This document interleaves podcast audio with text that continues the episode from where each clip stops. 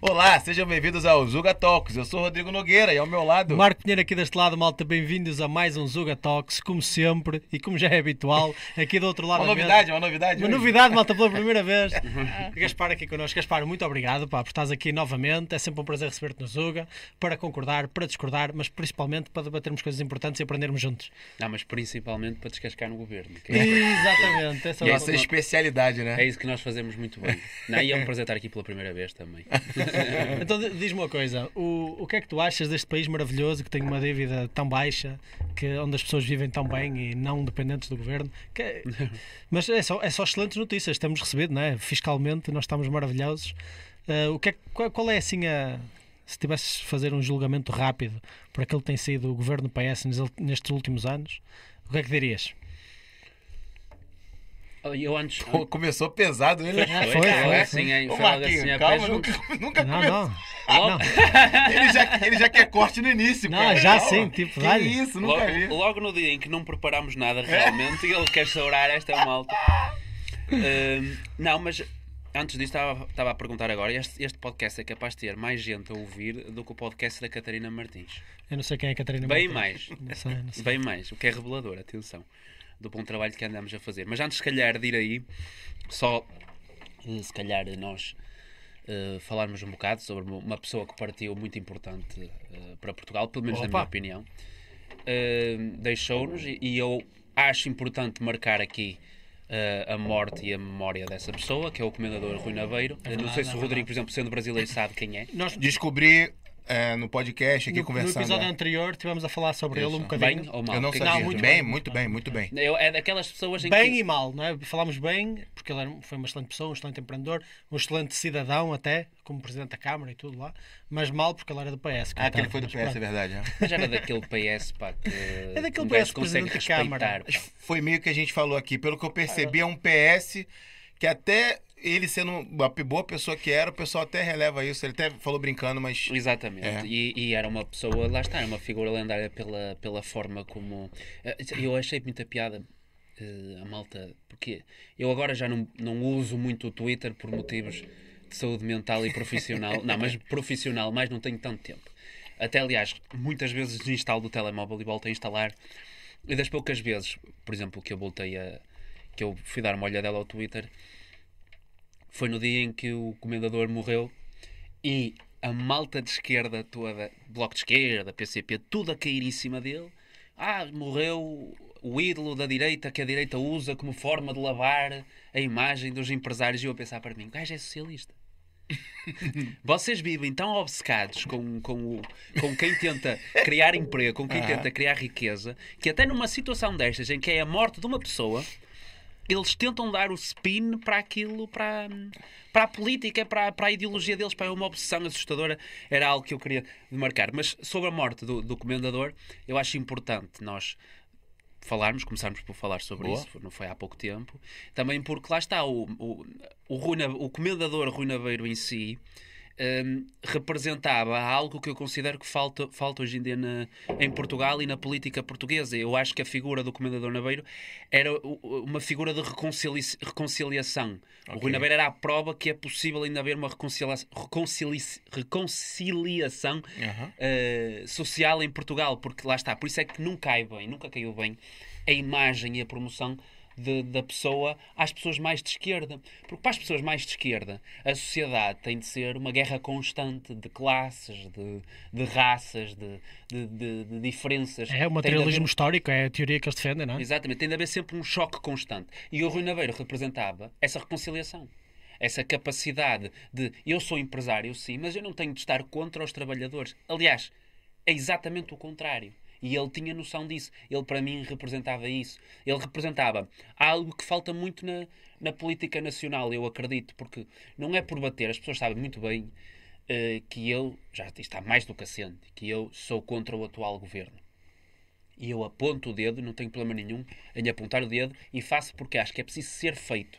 E reconheço quando as pessoas pensam que se calhar há líderes partidários que o deviam fazer frequ- frequentemente eh, mais vezes, deviam fazer mais vezes atacar o governo, eu consigo considerar isso como uma opinião válida, porque eu até concordo, com o tempo até fui concordando.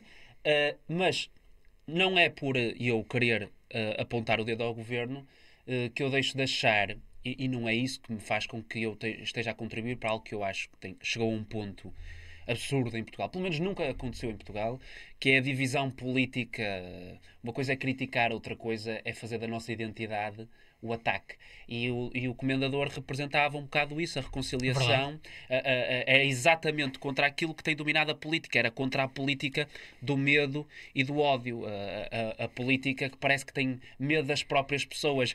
Eu chamo, é, é, eh, eu sou extremamente contra as pessoas que fazem a política do dividir para reinar só para serem falados, só para fazerem as capas dos jornais, só para aparecerem nas revistas, eh, mas depois, em termos concretos, isso não resolve os problemas a ninguém. Isso não é, não, é contraprodu, contraproducente. A política do ódio e do medo é a política de virar os portugueses contra os imigrantes, a política de virar os portugueses contra quem mais precisa de ajuda, de virar os portugueses contra os desempregados, de virar os portugueses contra quem quer criar riqueza, quem quer criar emprego, quem quer inovar. Esse tipo de política, para mim, eh, é desatualizada e, e, e te- infelizmente, a política do ódio e do medo, que não é só feita à direita, é feita à esquerda também. Por exemplo, lá está contra quem tenta criar postos de trabalho, contra quem tenta criar riqueza. Eh, A esquerda demonifica e, e agora cada vez mais vamos ver os partidos, especialmente com as mudanças de liderança ah, nos partidos mais à esquerda, mas até especialmente no bloco de esquerda, existe um ódio. aqui- Eu chamo aquilo ódio. Eh, até quando nós falamos, por exemplo, eh, e, tu, e esse ódio traduz-se, por exemplo, quando falamos de uma crise da habitação, e a primeira coisa que esses partidos de esquerda fazem é apontar os, os dedos aos estrangeiros. São os estrangeiros que são culpados da crise da habitação.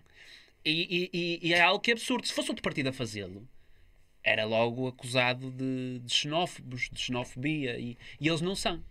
Isso é política do ódio e é política do medo. E nós temos de dizer que não a isso. Nós temos de dizer às pessoas que usam o ódio como arma política que com vocês nós não contamos para nada. E eu cito mesmo isto, seja à esquerda, seja à direita. E o- a figura do comendador era, para mim, alguém que dizia que não a isso. E por isso é que incomoda, ainda depois da sua morte, muita gente. Muita gente mesmo. E, e, portanto, notar esse, esse falecimento. Eu não sei o que é que vocês. Não, duas coisas. Primeiro é. é qual é o, o significado da palavra comendador? Comendador foi porque ele. Comendador é uma espécie de título em Portugal, Uhum. porque ele foi eh, eh, comendado, não sei se é essa a expressão, eh, pelo próprio Presidente da República como uma figura importante. Ah, ok, é uma espécie ok. de título. Tá bom, tá bom. É, é- como na Inglaterra tu seres um. Como é que eles chamam os sirs, não é? Lord. É, exatamente. Os sirs. É, é Lords, praticamente a mesma tá, coisa. tá, tá. sim. É, é um título, é um título. Só que aí tu herdas. Lá no Reino Unido, Sim, herdas mas, o título. mas também É dá muito- para seres nomeado. Sim, dá, mas depois, com, por exemplo, o teu com base filho- num conjunto Ah, Aqui ok, não, ok. aqui é algo que tu tens um papel na sociedade. Legal. Que a, que a República depois reconhece. reconhece. É. E outra coisa era o. Ele é do Delta Café, né? Isso. Sim, Café- é o. A cena toda. Uma- Tinha, tinha mais alguma. O, impé, o Império, né? A, a Aham. cena dele era do Delta Café. Sim, sim, É, sim. Tudo que você vê nas cafeterias, Delta Café, Delta Café. Ele tinha mais outras coisas. A gente já discutiu aqui que ele era é, exímio conhecedor de café, Sem ia dúvida. nos outros países e tal, pesquisar. Tinha outra coisa que fazia parte desse império ou é mesmo o Delta Café? Não, ele é mais conhecido mesmo pela Delta. Uh, é capaz dele ter Ele outros tem, negócios. É capaz, é capaz de ter Mas ele é mais conhecido pela Delta mesmo. Tá Eu não não estou muito familiarizado essa- a essa 100%. Mas o que eu mais gosto nele é que ele começou o negócio da Delta de- no contrabando. Ele, na altura em que começou o negócio da Delta, Ah. era proibido comercializar café, particularmente comercializado de outros países, como ele tem que vir. O café não, não é produzido cá em Portugal. ah, e era contrabando. Ou seja, ele próprio representa uma, Anarquia. uma espécie de rebeldia e uma anarquia sim. Exatamente. produtiva que está-se completamente a borrifar para aquilo que são as regras absurdas e ridículas que o Estado Central determinou em limitar o mercado livre de troca de bens. Ele disse: não, não. Eu quero vender café às pessoas que querem comprá-lo e é isso que eu vou fazer. E acabou. E pá, eu adoro essa história, adoro a história dele. E ele, é como tu dizes, eu acho que ele, ele destrói a imagem do que é que é um rico e um empresário de sucesso à esquerda. Por isso é que eles o odeiam. Odeiam. Porquê? Porque ele não só era um excelente mereceira do empreendedor... PS odeiam. Não, é porque ele, ele não só era um excelente empreendedor, foi um homem de extremo sucesso, como era um, cidadão que trabalhava para lá Campo Maior, não era? De onde ele era? Campo Maior de uma maneira incrível. Ele eh, fazia, eh, participou em várias associações, ele foi presidente da Câmara lá. Acho que eu vi ele, ele era, ele era muito participativo É, sim, em Campo sim. Maior e tornou aquela sociedade melhor. Até porque É. a maior parte da malta trabalhava para É ele. isso, ele falou, ele então ele falou. dava-se tão bem com, com aquelas pessoas, as pessoas gostavam tanto dele que ele destruía completamente a ideia daquele eh, empresário rico, ganancioso, que só quer saber de explorar, não é? Da, da eterna opressão do explorador. Ele percebia, ele percebia um bocado aquilo que os empresários deviam perceber, e ele próprio, ele era diretamente que ele o dizia, que é eh, serve ao empresário ter uma comunidade forte. O- a missão de um empresário, especialmente um empresário de sucesso, tem de ser de reinvestir na sua comunidade. Quanto mais forte for a sua comunidade, melhor é para esse empresário. E portanto ele sim desmistificava isso. Eu concordo. Exatamente. Concordo em Tal como o. Ford, por exemplo. O Ford era extremamente odiado pela esquerda na altura porque ele dizia: Eu tenho que pagar o, o suficiente aos meus empregados para eles conseguirem comprar um carro. O carro. O, o meu carro da Ford. Eh, por, por exemplo, foi o Henry Ford que, que também institu, eh, institucionou Lei trabalhista, né? a, a lei. Não foi uma lei. Ele, mas basicamente ele, ele não estava preocupado com leis. assim que ele disse: Na minha fábrica trabalha 5 dias por semana. O que é que isso faz? Ele estava a precisar de trabalhadores. Ele estava a precisar de trabalhadores, levou uma carrada de gente para a fábrica dele. E os outros, para competir, dizem: Ah, na minha também! Estás a ver? E Exato. pronto, e, e foi assim que as coisas foram feitas. Não foi porque o governo benevolente de repente lembrou-se que 5 horas de, de trabalho por semana era melhor. Senão as pessoas desses partidos que vão ver quantas horas e dias se trabalha na China. É esse o meu É, convite. Mas, o- mas, mas é- era, era importante tocar neste assunto e, por exemplo, uma- um, um fator que eu acho que definiu o sucesso do Naveiro eh, é, por exemplo, ele foi dos poucos empresários que antigamente era pior, mas eu ainda considero que falta, que tenha, tinha uma noção muito grande da importância do, de construir a, a marca. Ou seja, ele não se limitou. O, o segredo dele, eu acredito, não foi limitar-se a vender café. Foi a construir uma identidade em torno daquilo. Ok. Exatamente. E eu acho que foi esse o segredo do negócio. E do, do, do negócio dele e o segredo do sucesso dele. Que é algo que falta um bocado em, a- em- a Portugal. Tu não conheces marcas portuguesas. Tu praticamente não conheces. E tu as conheces. eh, há algumas marcas que eh, são conhecidas e fizeram questão de só ser conhecidas lá fora primeiro e de fazer negócio primeiro lá fora e só depois é que entraram no mercado eh, português. Tens algumas marcas de calçado, que é o caso, eu não te sei dizer ao certo quais são, eh, mas tens marcas de calçado e de roupa que a marca em si só vendia lá fora. A- a- durante anos só fizeram negócio lá fora. Engraçado. E depois é que vieram para o mercado nacional. Ah. Porque é um, eu acho que nós, nesse sentido, que é a questão da inovação, ainda estamos muito Sim, sim, sim. Ainda estamos muito para trás. Mas o Rui Naveiro, e eu quis ressalvar porque é exatamente isso. A, a política portuguesa hoje em dia parece que está na mão de um conjunto de pessoas que faz disto um teatro e um espetáculo, que é gritar, é berrar, é apontar o dedo, a culpa é de todos menos minha, e eu acho que nós temos de começar a dizer que não a essas pessoas e a fazermos nós, que é a grande maioria, o debate ao lado, o debate que importa. E o Rui Naveiro era isso. O Luís Laranja está aqui a, a dizer para te fazer uma pergunta. Luís, obrigado por estás aqui. Um grande abraço. Já vou dizer olá ao resto da malta que está aqui a assistir também. Eh, mas saltou-me aqui, eh, saltou aqui ao olho ra- rapidamente esta pergunta em que ele diz: Perguntem ao Gaspar sobre as heranças e sobre o Joné dizer que para ele não havia heranças. Olha, isso foi outra coisa que eu abri o Twitter hoje, já não abri há algum tempo. E vi que Dá uma, dá uma clarificada para mim também, Sim, que eu sim. por fora disso. Eu também não estou muito por dentro. Eu sei que lá no Twitter estavam a discutir eh, se era legítimo eh, haver heranças. Eh, e estavam lá a discutir. E o Joné é um, é um rapaz que, pronto, aparece agora assim um bocado no espaço de debate público e tudo mais. Ele e- é de algum partido? e, eh, é, do, é do PSD. Ok. Só que é, mais é o mais à esquerda do PSD, podemos Ok. dizer assim. Ah, porque Ok. uma pessoa do PSD dizer que não havia heranças, Hã? isso roça Mas muito. eu não percebi muito bem se aquilo foi um tweet na brincadeira dele. Eu não, não percebi muito bem. Ah, gerou toda essa, Não. essa Sim, conversa. a malta gosta de pegar em as tudo. pessoas podem debater ideias Agora, filosoficamente. si, claro. eu, pro claro, sou, pro- eu, pro- sou, eu, sou, eu não tenho nada contra heranças, não, não tenho problema nenhum com isso, porque aliás é algo inerentemente humano querer criar riqueza para deixar para os nossos filhos. É algo óbvio. Uh, não tenho problema nenhum, não tenho problema nenhum com isso. Uh, portanto, não sei o que é que querem que eu diga mais. Não, não, não. Era, Não, eu- acho que é isso que eu Mas eu, eu acho curioso a malta, por um lado, dizer: não, não, mas vir de uma família rica e, e- e- ter eh, com posses e etc. é essencial ao, ao tu- ao teu desenvolvimento e faz com que tu sejas, eh, tenhas uma upper end na vida, não é? Uhum. Que, que saias favorecido, mas ao mesmo tempo não, não devia haver heranças. Isso é uma clara tentativa de querer medir por baixo. É sempre medir por baixo. Qual é a única forma de tornar pessoas iguais? É que mais a malta diz que defende igualdade. É impossível defender igualdade. Impossível.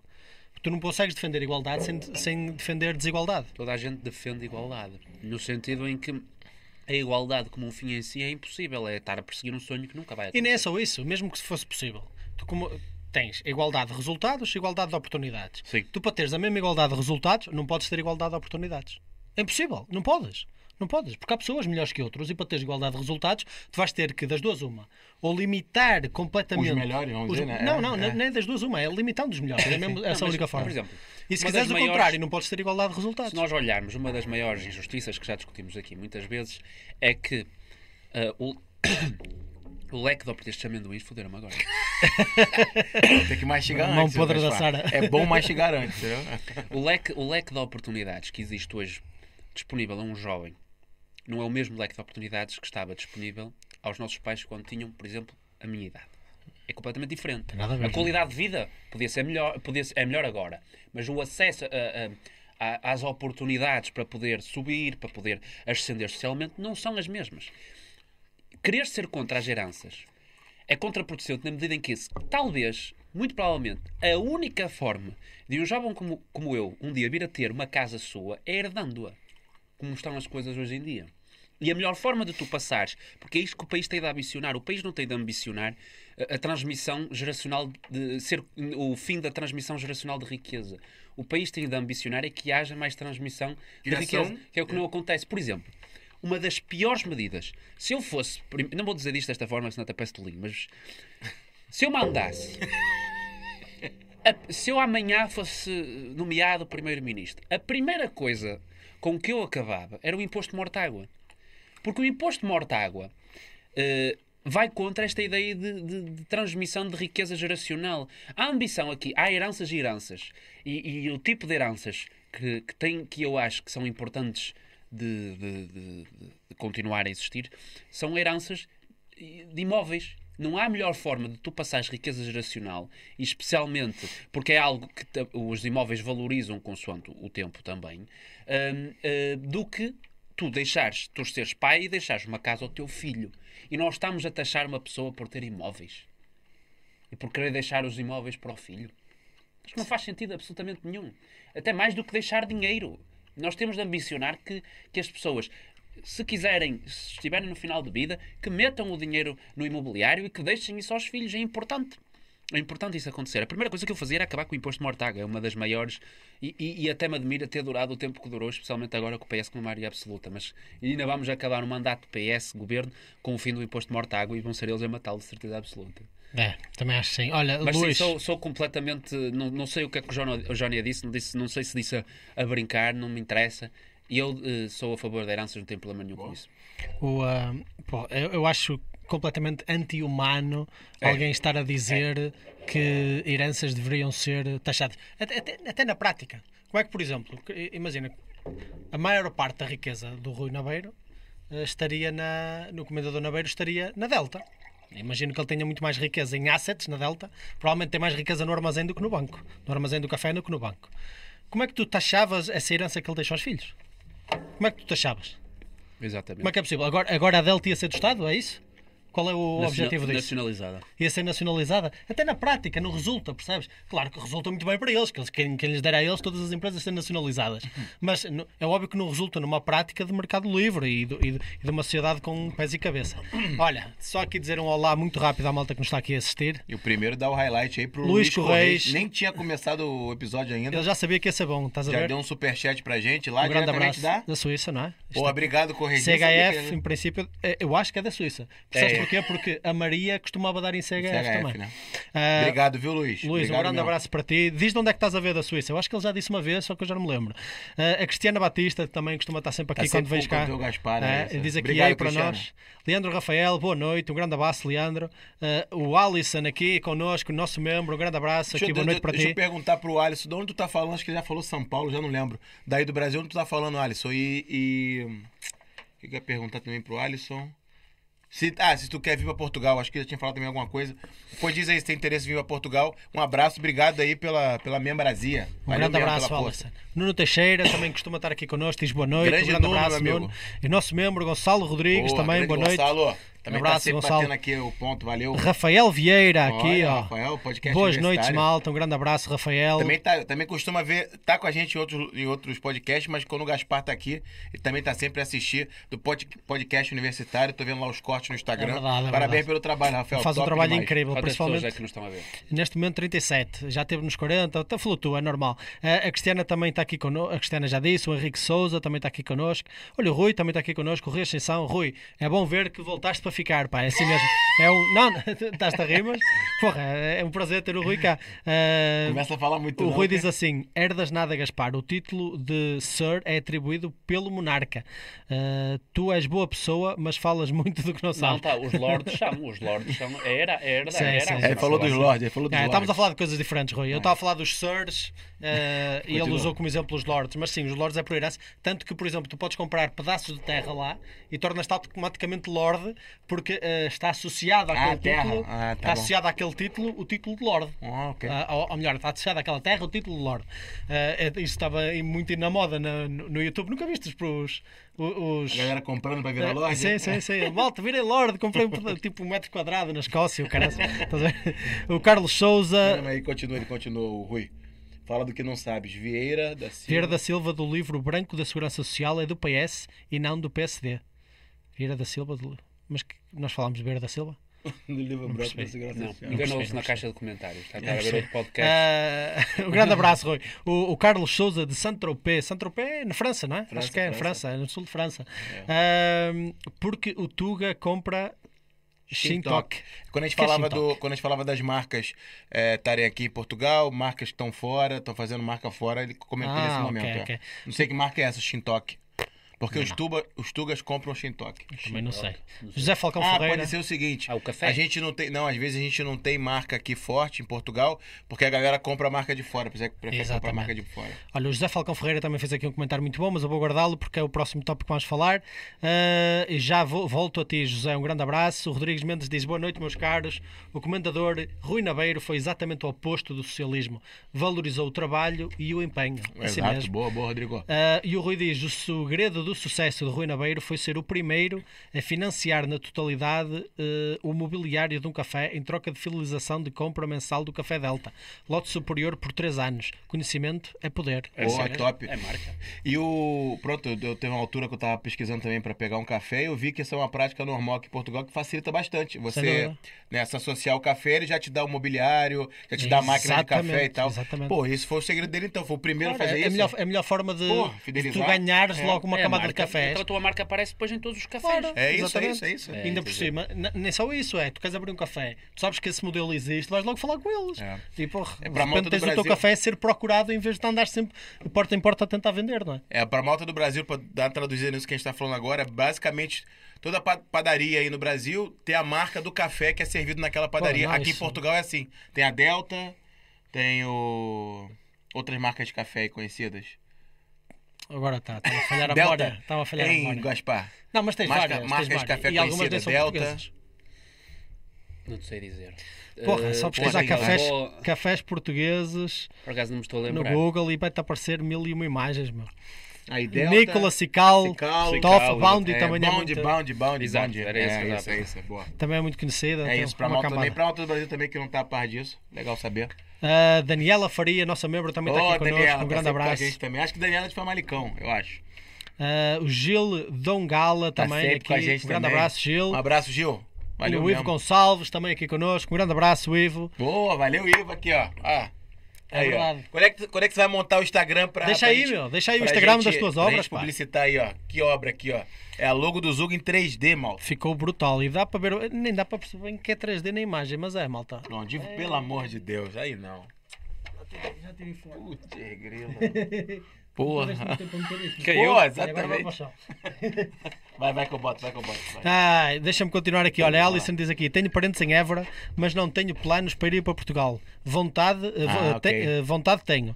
Eh, nunca mencionei isto, eh, deve estar-me confundindo com outro inscrito. É, desculpa, desculpa, Alice. Mas pronto, também quando precisar, quiser saber mais informações de Portugal, tamo junto.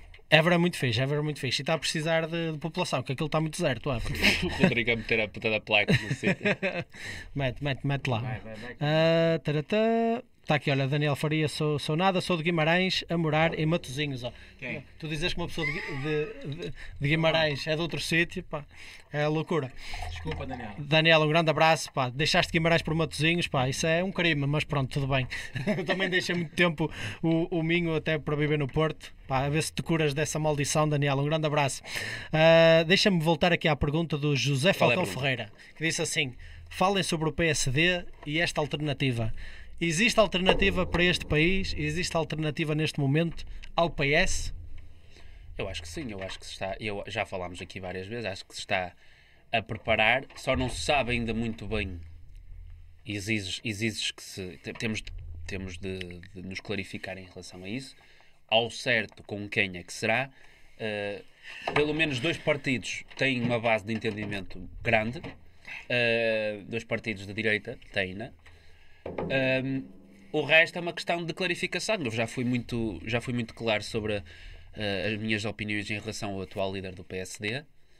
Uh, Surpreendeu-me em algumas questões que eu não estava à espera que tivesse a capacidade, mas eu acho que não é suficiente e acho que o país, numa altura destas de crise, merece o melhor que tem para combater essa crise. E o melhor que tem para combater essa crise não é. uh, pelo menos eu acho que o meu partido tem uma pessoa muito melhor para apresentar e acho que essa pessoa tem todas as condições para o ser. Que Uh, é? Que é? que é o Pedro Passos Coelho. Uh, de resto, E os dois partidos que estão conversando, o PSD e a Iniciativa Liberal? sim, sim, sim. Eu, para, Tá não muito, conversa- tá muito misterioso hoje, conversando, conversando, conversando, não, atenção, conversando uh, tem uma base de entendimento, parece-me que existe. Não, sim, eu acho que é, é, é clara altura- é clara e explicitada por ambos. Exatamente, não estamos aqui a dizer que, que as pessoas vão ter os partidos vão ter que concorrer juntos, não. Não, não, não, Nem, é, nem acho que isso seja bom. uh, para, acho que isso nunca mais, vai, nunca mais vai acontecer nos próximos é anos. capaz, sim, é capaz, mas mais para a frente. Mas Depois do que aconteceu ao CDS, não me parece. Ah, não, mas o CDS não foi por causa disso. o CDS não foi por causa disso. Mas houve uma base. eh, Eu acho que os partidos ganham em, em irem sozinhos porque eh, alargam o leque, a base de cada um e o potencial de cada um. Agora, eh, eu acho que aqui o, o país não dá, pelo menos no- se olharmos para as sondagens, não é? O reconhecimento ao atual líder do PSD que ele tem de ter, porque não é o atual líder do PSD que o país quer. Ponto. Mas tu achas que o, o Passos ia ter hipótese? Porque assim, o Passos já perdeu, ou melhor, ele ganhou, mas já perdeu a maioria, não é? É, perdeu ganhou. em maioria, ele ganhou, mas não conseguiu formar uma maioria com o António Costa, que nem sequer tinha governado. Agora, o António Costa, que já governa, que já é o terceiro governo em que ele está, não é? Já é o terceiro governo em que ele está. O António Costa que passa cheques aos portugueses. O paizinho, muito mais popular, se calhar, do que era na altura em que ganhou as eleições contra uh, Pedro Passos Coelho. Porque Pedro Passos Coelho perdeu mais por, por o contexto financeiro da altura do que necessariamente pelo grande mérito de António Costa. Tu achas que ele tinha hipóteses contra António Costa? Claro que tem. A mim parece-me parece óbvio. Não é por causa. Porque atenção, política não é só a pessoa em questão. As ideias também importam. A, situação também importa. Mas nós estamos numa altura em que é preciso um bom gestor. É preciso um bom gestor ah, ao comando do país. E há uma pessoa que, que eu saiba, não está senil. Que eu saiba, não é idosa. Que eu saiba, tem-se revelado bastante estadista até na forma como tem gerido a sua presença política no, depois de sair da política, que é algo muito importante também. Não anda por aí a minar o trabalho do governo. Eu não quero um primeiro-ministro que saia ressabiado do governo e depois ande para aí a minar o governo. Não. Critica quando tem de criticar, está quando tem de estar. E tem-se dedicado, acima de tudo, tem sido muito correto na, na forma como tem lidado a sua na- como tem governado a sua vida depois de sair de um cargo tão importante. Porque a realidade é uma. Em Portugal existe uma porta giratória entre cargos políticos e mundo empresarial. E tu notas isso frequente. Tu, tu- tu tens muitos exemplos disso no passado e tens um grande exemplo depois do, do antigo eh, primeiro-ministro socialista, o José Sócrates. E o Passos Coelho tem sido uma pessoa que tem sido exímia nisso e até é um, é um sinal de que talvez ele tenha ainda essa ambição de voltar à política. Tem-se dedicado a ensinar, tem-se dedicado a estar presente nas universidades e, e na, vida, na vida académica, em, em, em, em- em instruir a- a- o futuro deste país, que é, que é a malta jovem. Agora, eu quando digo eu acho que o PSD tem melhor para oferecer essa pessoa é o Passos Coelho, digo porque eu acho aquilo que eu conheço da pessoa é que o Passos Coelho tem a capacidade de compreender que a grande maioria dos portugueses sente-se injustiçada e que aquilo que vai estar em questão numa próxima eleição é justiça. Aquilo que está em questão aqui em Portugal, hoje em dia, é justiça. Os portugueses sentem-se injustiçados. Faz sentido que oito anos depois, eh, desde 2015, quase oito anos não, sete, sete anos eh, depois de este governo ter tomado posse, os portugueses terem perdido rendimentos, os portugueses terem perdido poder, poder de compra, os portugueses, a vida dos portugueses, sete anos depois do governo de António Costa ter tomado posse, está pior. Mas mesmo assim, as receitas deste governo com impostos desde 2015 aumentaram 30 mil milhões de euros. Faz sentido? Isto é justo? Não é justo. E um próximo, eu acho que o Passo Escolho tem essa capacidade, até porque tem a experiência passada e o discurso passado, de perceber isso.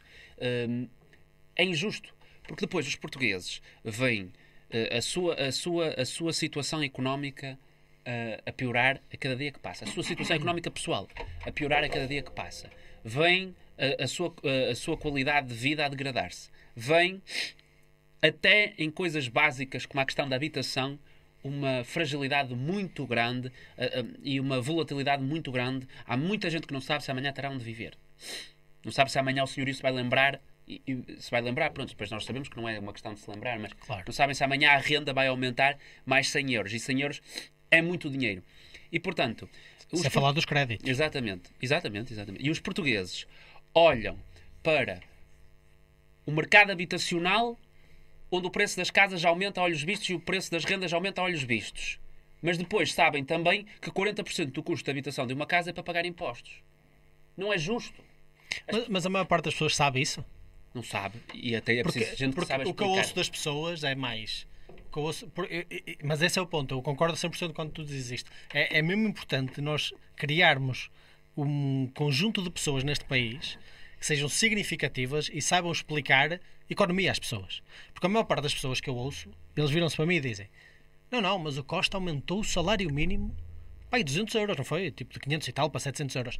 Não, o meu salário mínimo só está onde está por causa do Costa. E na verdade, eh, o salário médio está perto do salário mínimo porque eu estou mais perto da classe média. Tipo, Ou seja, eles não percebem que o salário mínimo aumentar de forma nominal não quer dizer nada. Claro. Porque eu agora, para encher um carrinho, gasto 200 ou 300 euros, não é? E, e- às vezes é difícil para as pessoas, há aquela mentalidade do. Lembras-te do, Milton, do vídeo que o Milton partilhou do ah, eu não sinto diferença porque eu, eu compro eu, co- eu compro aquilo. Não foi qualquer coisa assim, não foi? Não. Porra, percebes? E, e há essa E a mentalidade. mesma coisa do, do combustível no carro. Eu não, o combustível não aumentou. Continuo a meter 10 euros no depósito. Exato, exato, é isso, isso. O combustível não aumentou, continua a meter 10 euros, eu só ando menos, é pronto. pronto estás a perceber? E, e às vezes é mesmo difícil explicar uma grande massa da população estas coisas, Mas porque efetivamente eles não sentem ah, ah, de forma intuitiva que a sua vida está pior. As pessoas se sentem, mas é a questão do sapo na panela em que a, a- a temperatura vai aumentando. Agora é que as pessoas estão mesmo a sentir. E têm toda a razão. Porque isso é algo que eu nunca, eh, nunca confundi, porque depois as pessoas, eh, como reação a este sentimento de injustiça que agora muita e cada vez mais pessoas sentem, tentam apontar o dedo que tu és, isto é populismo, vocês estão a ser populistas. A culpa não é do governo, a culpa é do governo. A culpa é do governo. As pessoas olham para o preço do combustível que não para de aumentar, mas depois ficam a saber que mais de metade do preço do combustível é para pagar impostos. Claro que se sentem injustiçadas. Claro que as pessoas se sentem injustiçadas quando, se receberem um aumento, alguém que recebe o salário médio recebe um aumento, o Estado leva mais dinheiro para o bolso do que o próprio trabalhador leva para casa, claro que as pessoas se sentem injustiçadas. E uma alternativa que, credível a este governo, uma alternativa credível a este governo, tem de se construir na base da clareza em relação a isso. Nós temos de Isso. ser claros com as pessoas. Que se nós vivemos num país onde o Estado nos leva mais de 30% do salário ao final do mês, mais Mais, às vezes, por exemplo, eu vi no outro dia uma estatística, até acho que apareceu no. ah, como é que se chama? O polígrafo. Ah, apareceu no, no polígrafo a dizer: se tu tiveres uma faixa da população que vai levar 1600 euros para casa, se calhar isso, 1600 limpos, para tu levares 1600 limpos para casa. O Estado tem que levar 1.600 para casa também. A empresa paga É isso. 3.200 euros Senhora.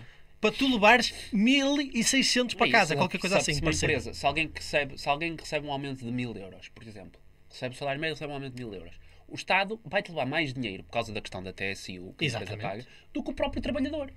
Do que o próprio trabalhador. E é que- era, era isso que eu, que eu estava a dizer, mais do que até a pessoa em si, uma alternativa a este governo tem de ser clara e tem de repetir todos os dias que se nós vivemos num país onde um trabalhador leva e perde, onde um trabalhador perde mais de 30% do seu salário para o Estado, perde mais do que perderia se vivesse em França, em Espanha, em Itália, muito mais. Muito mais. Se nós vivemos num país onde as pessoas pagam tantos impostos, então quando, numa altura de crise, o governo nos diz que vai dar 150 ou 200 euros de ajuda, nós temos de responder ao governo: dar? O governo não dá.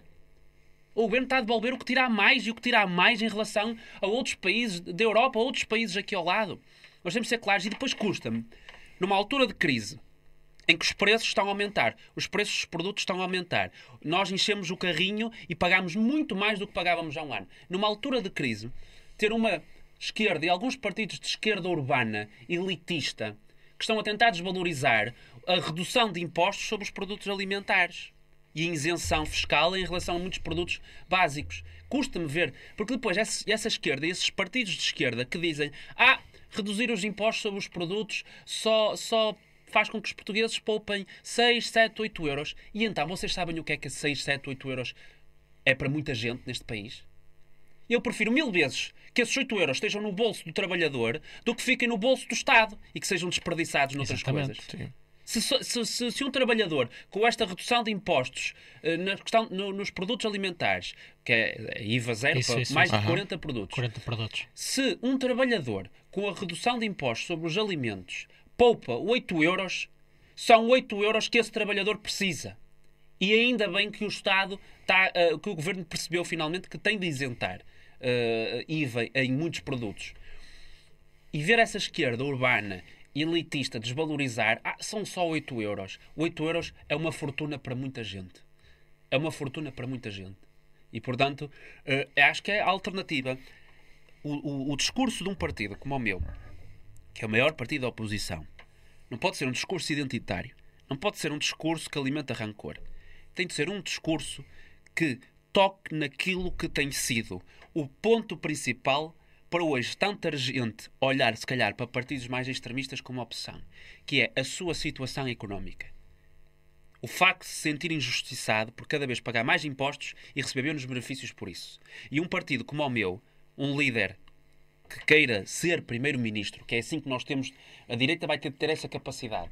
A, a direita moderada vai ter a capacidade de que a narrativa não seja este partido está a concorrer e este partido. Não, a narrativa tem de ser este senhor quer ser primeiro-ministro. Que é Ok. para as pessoas, as pessoas só, só, só funcionam assim. As pessoas têm de olhar para o Costa e têm de olhar para outra pessoa. E essa pessoa tem de ser forte também, tem de ser igualmente forte. É, e essa Mas o tem- Montenegro não está a fazer isso. Não. Ele está a ficar meio escondidinho, Exatamente. à espera que o Costa faça treta e que de repente venha o Marcelo dizer acabou o governo. Exatamente. E- mas é isso, e nós temos de arranjar alguém que tenha a capacidade de se construir em torno de uma agenda que toque no essencial, que é reduzir impostos, aumentar rendimentos, que é isso que não está a acontecer e que é isso que eu espero que, que, que aconteça, e é por aí que uma alternativa se tem de construir, não é com o atual presidente do PSD. O, tô aqui também a prioridade pro Gonçalo, aqui nosso membro, fazendo a pergunta. Gaspar, achas que o Carlos Moedas pode ser uma sombra do Montenegro na liderança do PSD?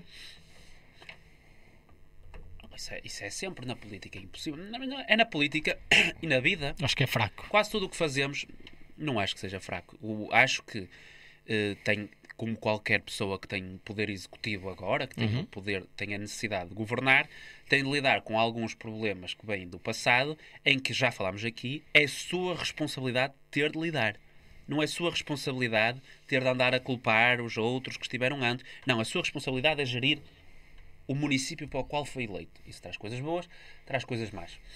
E eu acho que o Carlos Moedas, já o disse aqui, é o PSD com que eu mais me identifico, que é um PSD Ok. que fala de impostos baixos constantemente. Era uma agenda da sua campanha, foi das primeiras coisas que ele fez.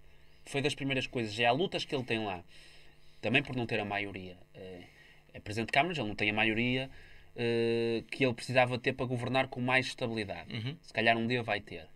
Hum, há coisas que ele gostava de fazer que não são feitas e é por puro preconceito ideológico. A, a questão de isentar os jovens de pagar IMT, eh, na compra de um imóvel.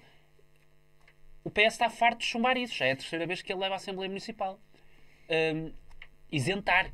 É logo é para vocês verem a mudança de vocabulário enorme que é em relação aos oito anos que nós temos sido governados. Nós somos governados já há oito anos por um governo que, sempre que há algum problema, só conhece uma palavra que é taxar, taxar, taxar isto, taxar aquilo e depois logo se beija. É isso? E eu ouvi palavras isenção de impostos, expressões, isto é impensável, isto até dá gosto. Já gosta. E portanto, eu, eu espero o Carlos Moedas se assombra ou não, porque depois isso também é, é muito teatral, é, pá, a política é muito teatral. Ve- Vejam as coisas em termos concretos. E em termos concretos, o que é que aconteceu? Os lisboetas estavam há 15 anos a ser governados pelo mesmo projeto político socialista, que resultou numa gra- degradação dos serviços municipais e numa carga fiscal enorme na cidade. E por isso disseram já chega. Não, neste caso não disseram já chega. neste disseram, disseram não Isso é um ótimo alguns isso é um disseram, alguns disseram, Disseram, alguns poucos. disseram. Porque também o Carlos Moedas também Alguns foi a disseram. prova de como é que se lida bem com os partidos extremistas. Porque não se ouve falar, quando se fala em Lisboa, não se ouve falar. Bastava a Iniciativa Liberal ter apoiado o, o- o Moedas e ele tinha a maioria. Tinha a é? maioria, porque foi um maioria. erro da iniciativa liberal. É, sim, depende, depende. Foi porque.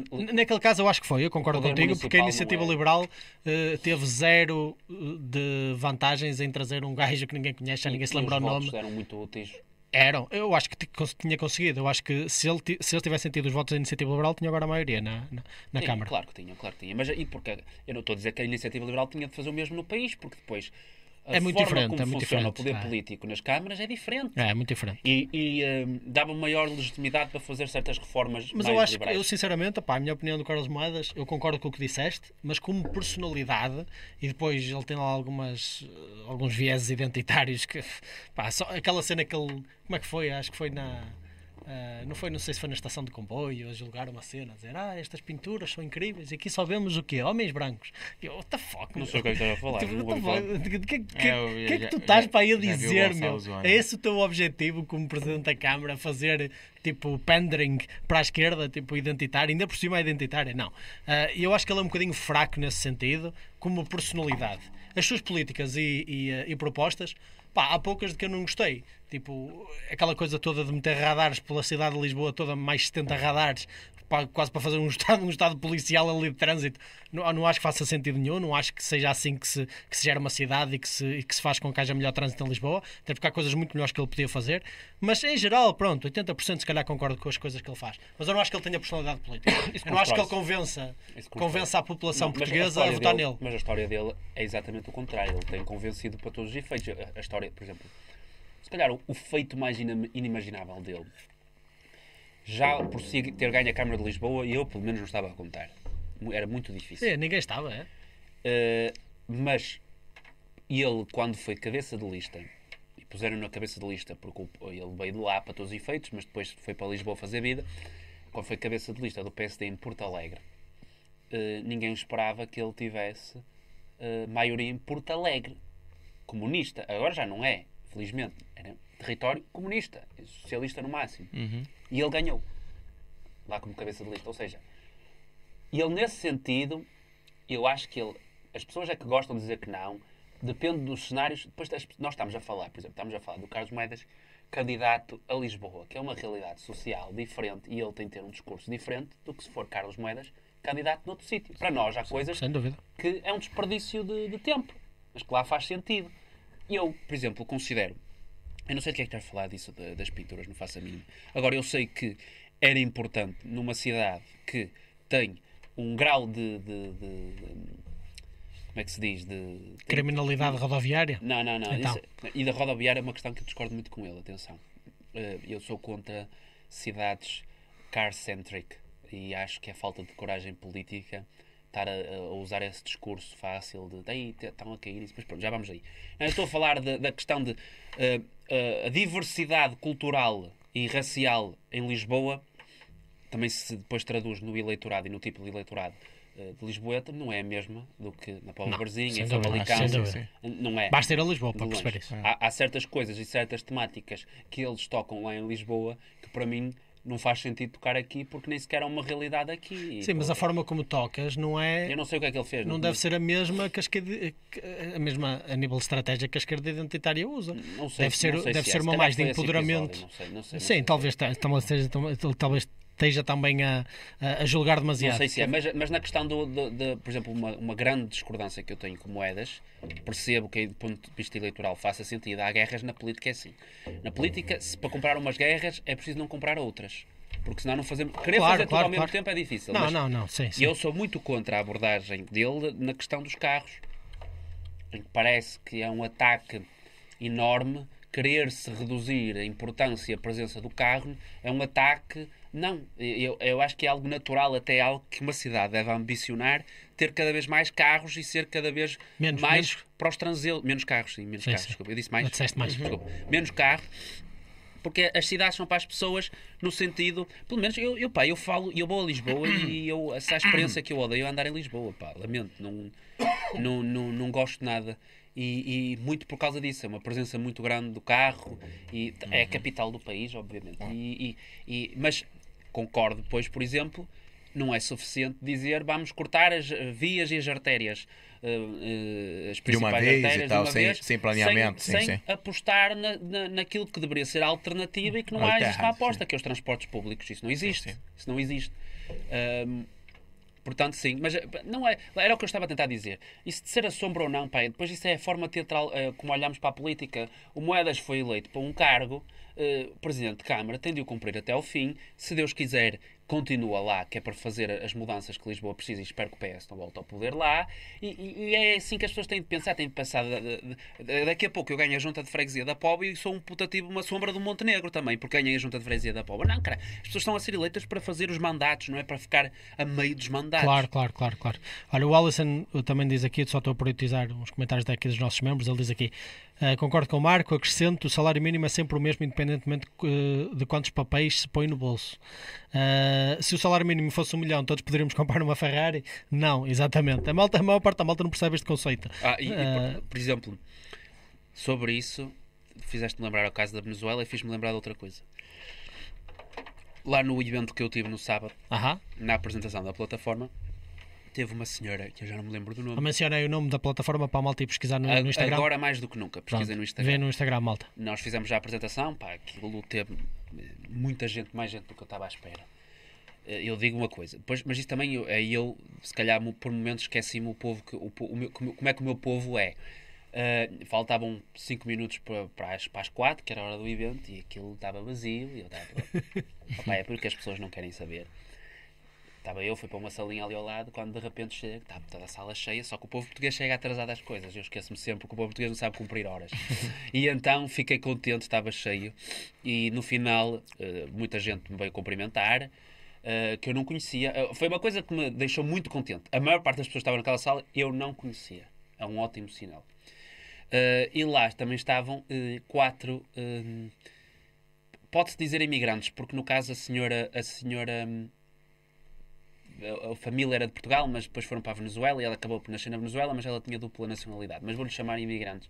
Quatro imigrantes venezuelanos eh, e, uma da, e uma das senhoras que falou mais do que os outros, pronto, mas falou pelos outros, disse-me que eh, gostou da, da minha iniciativa e, e acha muito importante este tipo de iniciativas porque é preciso tirar o PS do poder porque ela diz ela que ela costuma dizer que não vem do passado, ela vem do futuro.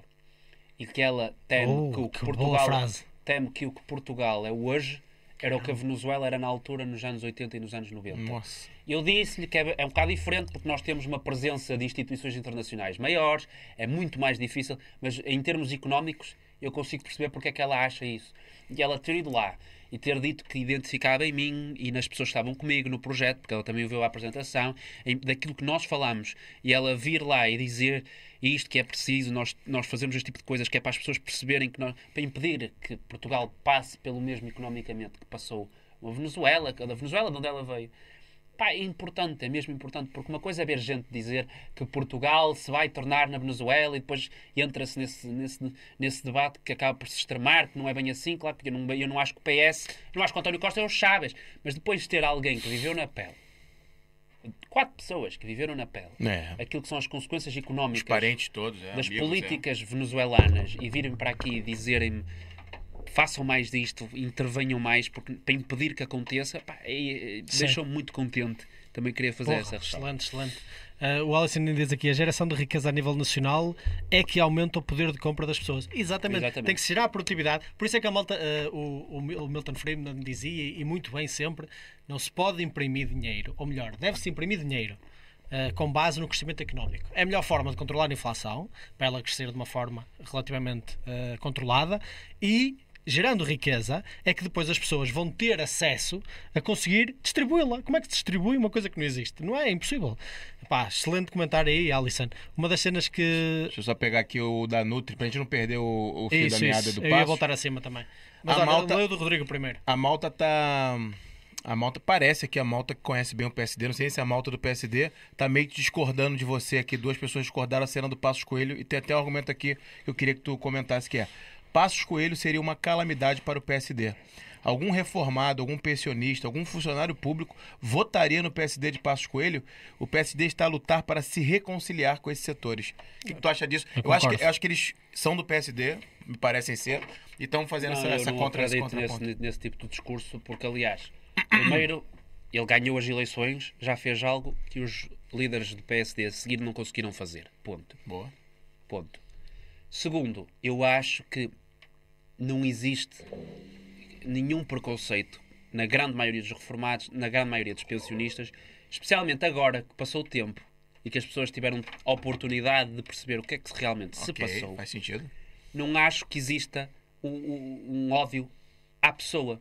Tanto é que tu vês agora, e tu agora vês até de forma uma diferença muito grande em termos de sondagens. Sondagens são sondagens. Não vamos estar aqui a Isso. negar ciência. É uma ciência também. Não é algo que nasce do nada. uma estatística. Não podemos só olhar para uma sondagem. Temos de olhar para o conjunto delas Uhum. todas, das diferentes empresas e tudo mais. E o Passos Coelho, sem fazer quase nada, sem estar quase nada presente, é atualmente, de longe, o principal candidato e o, e o potencial vencedor É, de, então. uma, de uma corrida presidencial. Atenção, estamos aqui a falar Uhum. presidência. Uh, eu não concordo com isso de que isso é o discurso que usaram na altura para o tirar da presença do PSD e foi eficaz uh, e também porque lá está as pessoas passaram por um período difícil que eu consigo compreender e queriam se virar alguém, queriam culpar alguém, mas eu acho que as pessoas hoje percebem muito bem quem é que são os verdadeiros culpados. Eu acredito que sim. E acredito que com uma presença política uh, mediática maior agora eh, em que ele volte a estar ativamente político, as pessoas vão perceber muito bem a diferença de qualidade de gestão entre o que atualmente temos a governar o país e aquilo que ele seria. E eu acho que ele tem muito a oferecer ainda ao país. Nós não estamos a falar de alguém que tem 80 anos ou 90 anos, não estamos a falar de alguém que está perpetu- que esteve perpetuamente no- em em cargos públicos, não estamos a falar disso, nós estamos a falar de alguém que deu, na altura em que o país precisou, deu o seu contributo, foi-se embora e não anda para aí a tentar eh, fazer-se a tudo o que é tacho, a tudo o que é lugar em, em, em, em Sim, sim, sim, administrações de grandes empresas, não anda, não anda. E não acredito nisso que, que me, digam, que me dizem. E como, é que, e como é que isso se daria? Por exemplo, o Montenegro acabou de entrar no lugar do Rui Rio. Tem um, tem um tempo. Como é que você consegue enxergar, caso isso aconteça, dele vir a se tornar. Não sei. Eu acho que Agora é com ma- mais uma guerra interna no PSD. Eu concordo é quando guerra, tu dizes. não guerra. Eu concordo, for, quando, eu concordo quando tu dizes que o? Montenegro não, não representa as melhores esperanças que o PSD tem. Eu, ah, eu concordo contigo. Agora, É para- melhor que o outro que está. para meter é. passos coelho, eh, assim, mas melhor que o Rui Rio também não era, não era Não, difícil. não, não é Quanto tempo- quanto melhor tempo- que o António Costa. Ah, sim, é. sim, Ah, sim, sim. sim, mas também, também não é difícil. mas o, o- eu acho que o Passos, deixa-me só dizer isto muito rápido, eu acho que o Passos sofre do mesmo problema que o Rui Rio sofria. E isso provou-se depois, até durante o, o seu mandato como Primeiro-Ministro. O Passos é boa pessoa. Tipo, o meu julgamento assim imediato dele é que ele é boa pessoa. Ele também sofreu muito a vida dele, porra, a vida dele é carregada de sofrimento. Ele perdeu a mulher para o cancro, acho que perdeu um irmão, uma irmã também, ou Uhum. Perdeu pelo menos o eles pai, tiveram perdeu a também. mulher, perdeu, É, foi. perdeu, a, perdeu a. a- perdeu, perdeu mais uns quantos. Ele Sim, perdeu muita tens aqui gente no agora. queixo agora. Ei, Pô, caralho, do Tira-me esta Ai, já sei, já sei, já sei. Eu não posso comer isto. Ah, pá, é, pronto, ele também passou por muito, isso também cria um caráter em ti um bocadinho diferente e especial. No entanto, eu acho que ele, pá, a o meu julgamento, quando o vejo a falar da personalidade que eu conheço dele, assim, muito superficialmente, pá, eu considero ser uma boa pessoa. Eu costumava ter este sempre, sempre este meme com o Rui Rio, que era este gajo é demasiado boa pessoa para ser bom político. Mas- E eu acho que esse é que seria o problema de Passos. Mas, ele, pô, não é ele não é. Ele não é como o Costa. O Costa é, é mesquinho, é um gajo Mas é- manipulador, não, mas é um aí- gajo que troca as palavras, é um gajo que convence as pessoas eh, por aquele carisma medíocre. Passos, eu acho que é demasiado boa pessoa para conseguir mentir e ludibriar as pessoas, que é uma coisa inerentemente da política. Que se tu estiveres a combater com alguém que está disposto a fazê-lo, esse alguém vai ganhar. Mas aí eu acho que já tem a diferença do Rui Rio é que ele ganhou, né? O Passos Coelho o Coelho ganhou já. Sim, Tipo, já- ele, já sai, ele já sai muito na Vocês frente do Rui Rio, pô. ser geniais, podemos ser grandes técnicos. Se vocês não tiverem nenhuma coisa que é importante, que é carisma, esqueçam é. tudo. Acho que aí ele tá na frente do Rui Rio. Digam-me uma coisa. Mas ele ganhou num Qual é o período muito grande- Qual é que diferente. tem sido a grande discussão da direita nos últimos anos? Qual é que tem sido? A- a- é a sua configuração. E qual é a melhor forma de se configurar para dar estabilidade ao país? Porque, acima de tudo, é isso que qualquer alternativa credível tem de ambicionar, é dar a estabilidade que o governo anterior não deu, várias vezes, em várias situações. Daí ter sempre, se- ser sempre um foco meu, tocar nesse assunto. Que tipo de alternativa e com quem é que nós contamos? Uma pessoa que eu sei que se amanhã é líder do PSD, resolve muitos problemas na questão da configuração da direita, é o Passos Coelho. Passos Coelho. Qual, qual, gente- qual, qual é que acha que ia ser a posição dele relativamente ao Chega? Não era necessário haver, porque o Passos Coelho e vir para a liderança do PSD era a forma de esvaziar o Chega no instante. Porque muita gente. Também concordo contigo hoje- nisso, é Pois. verdade. Também muita concordo. gente que vota hoje no Chega, muita gente Bom que vota ponto, hoje no ponto. Chega, muita gente. E eu sei que tentam vender que eu tenho uma implicância contra o eleitor do Chega. Não tenho. É. Pelo contrário. E eu falo muitas vezes que eu compreendo a revolta e a injustiça dessas pessoas. É disso que eu falo sempre que eu estou aqui. Eu acredito, e isso eu não me consigo calar, que as- há pessoas, especialmente nesse partido, que estão a enganar e estão a tentar manipular esse sentimento de descontentamento, mas depois concretamente espreme-se não tem nada. Essas pessoas olham e querem competência. Claro que querem, têm de exigir. Querem alguém que fale eh, de, de- de menos impostos. Alguém que represente uma mudança concreta daquilo que temos tido nos últimos oito anos.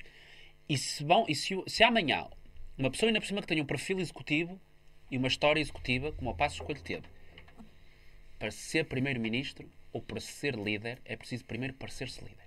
Em primeiro lugar. Por isso é que nós ficamos surpreendidos quando olhamos para as sondagens e algumas até ainda dão o Costa a ganhar. É, isto é tão antigo quanto, quanto a democracia. É a velha história do incumbente. É o poder do incumbente. As pessoas vão ver alguém como primeiro-ministro se essa pessoa, especialmente, já for primeiro-ministro. Ponto. Verdade.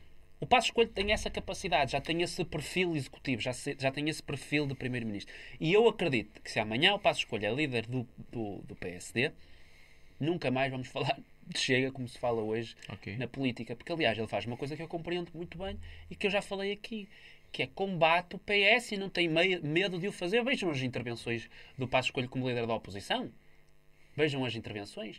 E é algo que eu sim eu concordo. É preciso combater mais audivelmente o PS. Não é com qualquer coisinha, como acontece com alguns. Mas ele fazia-o de forma eficaz. Pá, se quiserem, até puxem aí uma ou duas intervenções e vemos já aqui para vocês verem a diferença abismal que era para a escolha de líder da oposição com o que nós tivemos até agora. Até mesmo a contar com o André Ventura.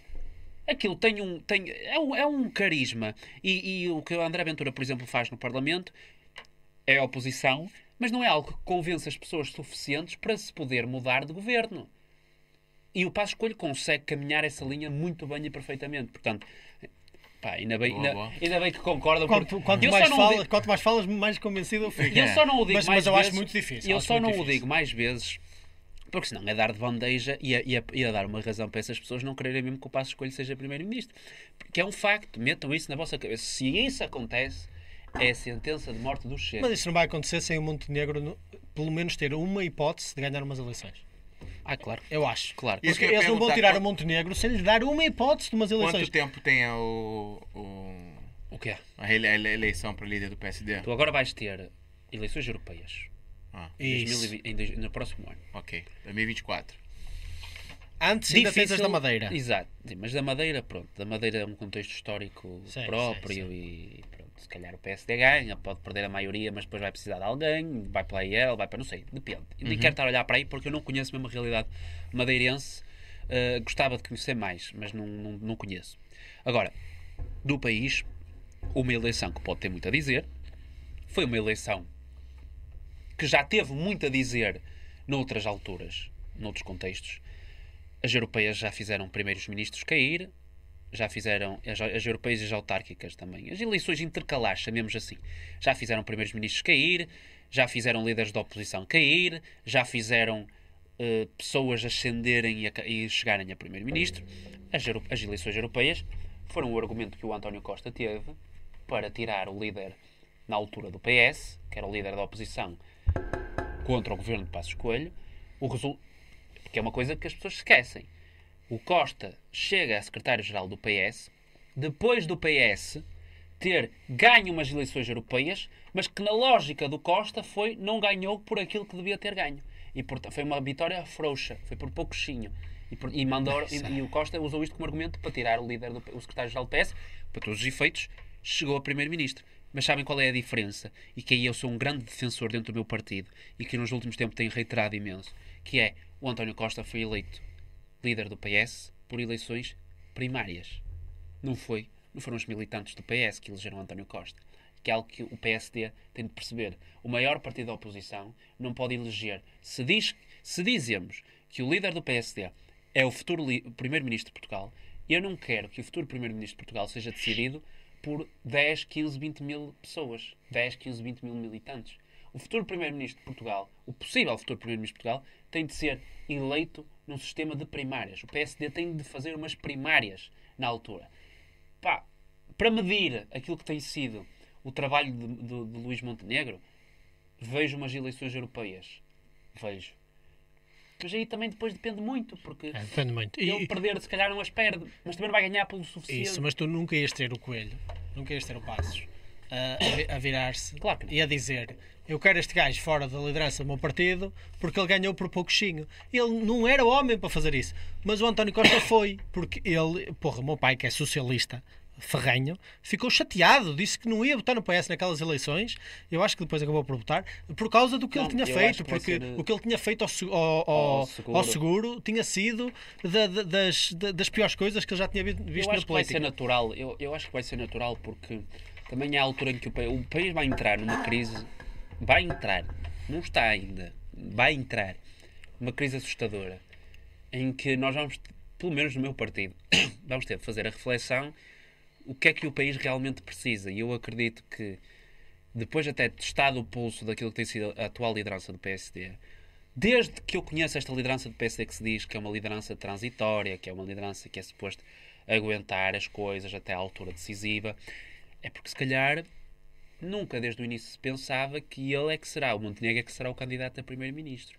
Eu acho, reitero, que o meu partido tem muito melhor para oferecer. E essa pessoa, principalmente, é o Dr. Pedro. Passos Coelho. E nas europeias, dá- verá- eh, é uma questão de se ver, também é uma questão de ver quem é que nós conseguimos desencantar para os candidatos. Eu já ouvi falar, eu não sei se é novidade para as pessoas, posso ser, posso dar uma de Marcos Mendes aqui.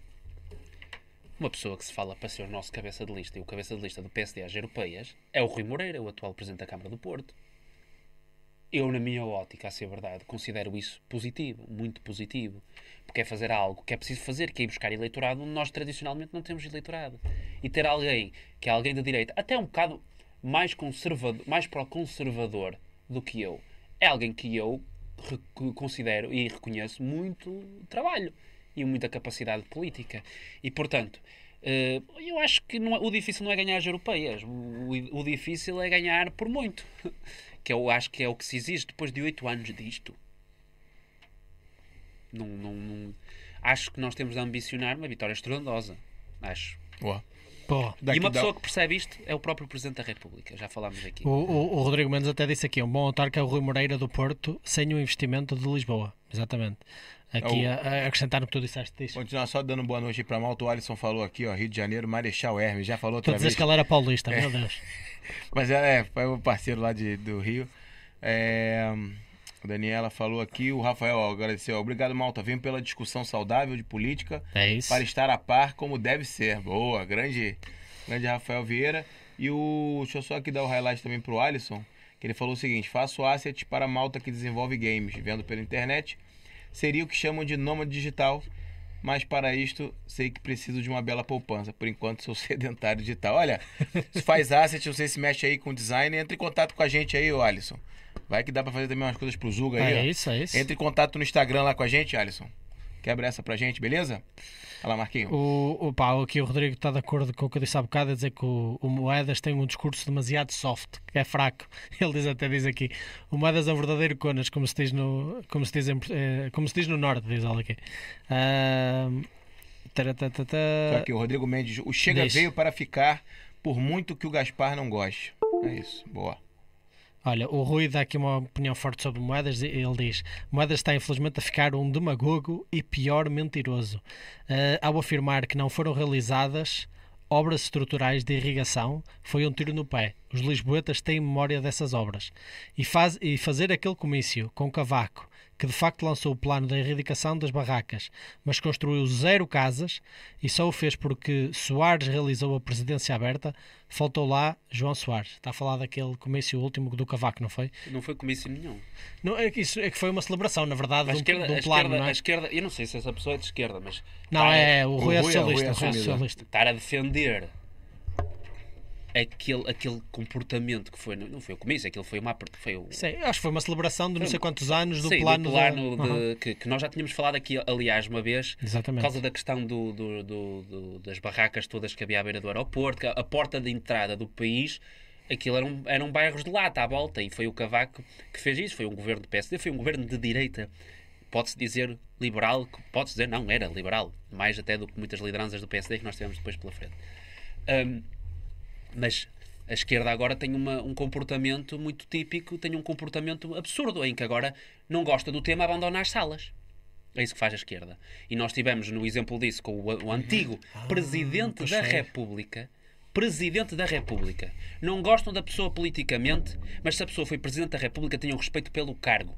É um representante da República. Mas foi quando ele começou a cair em cima do, do- da- da- das propostas, não foi? Não, tem, tem razão. Não, começou a descascar no governo, como é óbvio, e depois o Presidente da República, seguiu, o atual, seguiu o caminho porque percebeu. Porque o maior problema de- de- de- do atual governo é que o governo está a passar um rebranding. Em vez de contratar pessoas para eh, ajudar a governar melhor, o governo anda a fazer um esforço agora muito grande de contratação de pessoas que ajudem a imagem do governo, de consultores de imagem, alguns até muito conhecidos, não vale a pena estarmos aqui a falar, para trabalhar no rebranding. Mas do- quem? Quem? Quem, por exemplo, muito do conhecido? Luís Paixão. Pô, Pô, não, ele, está muito secreto, ele está muito é, discreto. Ele tá quero misterioso, tá não. misterioso. sabe, porque são Ele nomes- acabou de falar, as não vale a pena falar. E tu, quem? As Quem? pessoas, não conhecem, as pessoas não conhecem, não adianta estar aqui a falar, mas é o Luís Paixão. É aquele careca? É. Ah, Já já, sei quem dele, é. já sei, falou dele sei, aqui, já sei, já sei quem é. Já falou dele. ele pô, agora mas está é- a trabalhar Isso não é no- segredo para ninguém. Ele, é- ele, ele até não fala conhecem, com por isso é que porta-voz não- quase do As pessoas não PS. conhecem, eu não digo os nomes. mas estão eh, o, governo está a fazer um esforço de, de, de renovação da imagem eh, muito grande, mas eh, o problema deste governo é que eles vão no quarto pacote de medidas para a habitação e achavam que seria suficiente chegar à beira das pessoas e usar palavras muito bonitas e medidas cosméticas e as pessoas iam bater palmas e dizer muito bem, sim senhor, viva o governo. O problema é que a grande maioria dos portugueses não viu, não viu e não vê com bons olhos o, o, o, o pacote de medidas para a habitação que o governo apresentou. Não vê. O, o, o- aquilo que o governo apresentou para a habitação não é popular. Ponto. As pessoas não gostaram. E depois ter, como é óbvio, políticos, pois nós temos de ter lições de política, infelizmente hoje em dia, em que tem de vir pessoas que já nem deviam ter idade para estar, eh, para ter intervenção política, têm de nos vir dar lições de política a nós eh, que estamos na oposição, não só ao PSD, aos restantes partidos.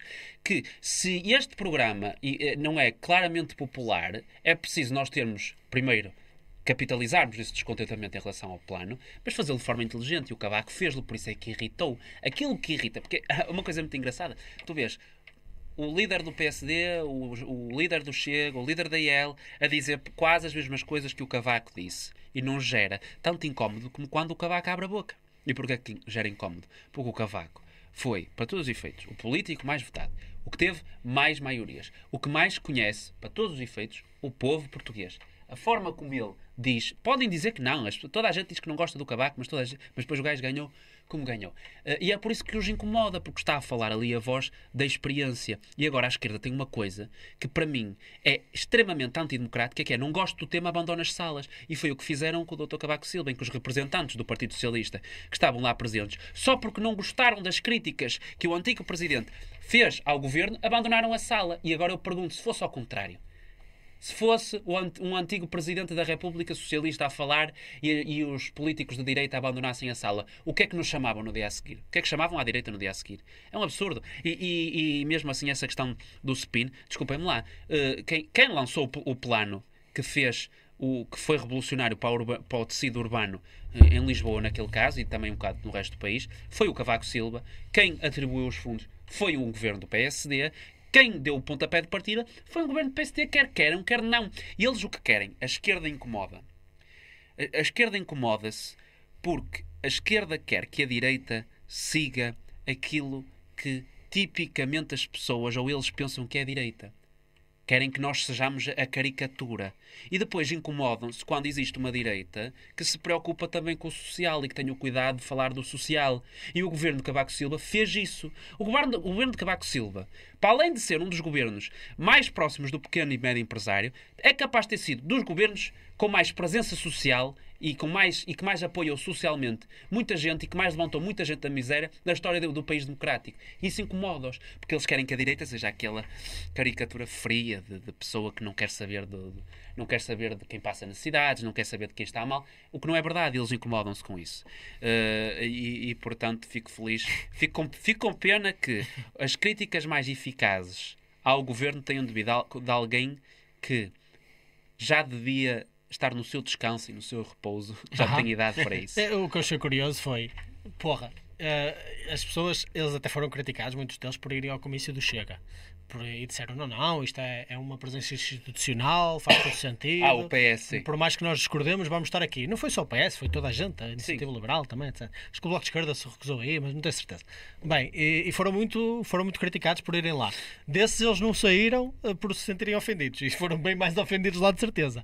Ah, e foram a uma celebração de um plano ah, do, do- do- de um antigo pre- pre- Presidente da República e saem assim a meio. Pá, eu acho que é mais teatro que outra coisa, sinceramente. É, é, É é. teatro, é só para chamar a atenção, é para dizer não, não, não, nós, não- nós estamos a fazer o melhor, tu, tu estás aí a criticar de forma maluca, tu és só um idoso, está calado. Mas é, é, é, É- essa a imagem que eles querem passar. porquê? Isso é a mesma coisa que a questão do Rui Naveiro, porque o Cavaco Silva representa um tipo de política que já não existe em Portugal e que eu acho que devia existir. Porque o Cavaco Silva aparece na altura, se as pessoas conseguirem conhecerem o contexto histórico, é um bocado o cut da bullshit.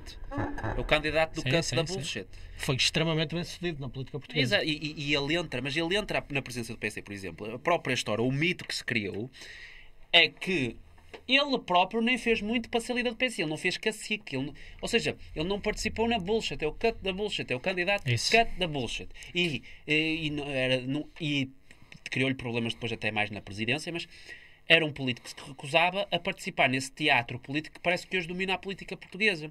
E os partidos de esquerda querem fazer-se passar como aqueles que são os únicos. Os partidos de esquerda, para eles, têm de ser os únicos que querem saber do- do- das pessoas que passam necessidades, das pessoas que, que estão mal, das pessoas que precisam de ajuda. E depois incomodam-se quando depois há outros políticos de outras áreas políticas que percebem esse joguinho que eles tentam fazer e também tentam ter uma palavra para essas pessoas. E é preciso ter. Nenhum projeto que queira governar o país pode simplesmente falar apenas para a classe média, ou falar apenas para os ricos, ou falar apenas para os pobres.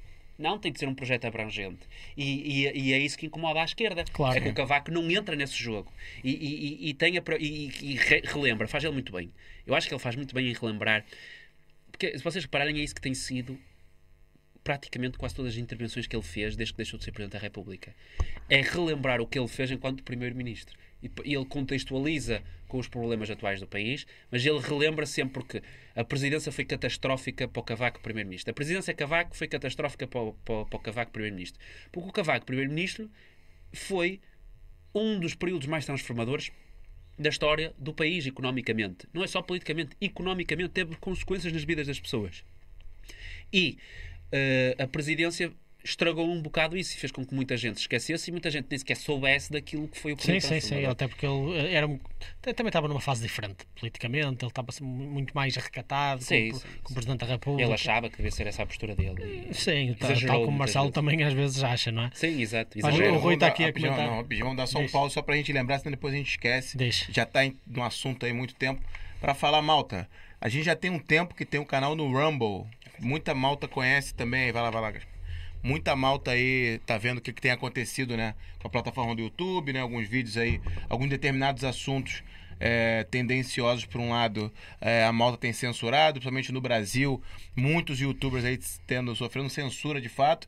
A gente aqui teve alguma coisa parecida num dos vídeos nossos, mas muito pouco, porque também a gente não fala de muitas coisas polêmicas, a gente devia até falar algumas palavras e tudo mais, mas isso é muito ruim pra gente, ficar é, pisando Claro. em ovos né, do que a gente quer, quer falar, principalmente pra um libertário aqui do meu lado, pensando que vai falar até Eu, errado, eu nunca né? piso, eu nunca piso, na verdade, eu nunca Não, piso. você fala do bichinho, você fala do bichinho. bichinho, é. o bichinho. E assim, malta, Hoje em dia já é tranquilo, já podes dizer Covid à vontade.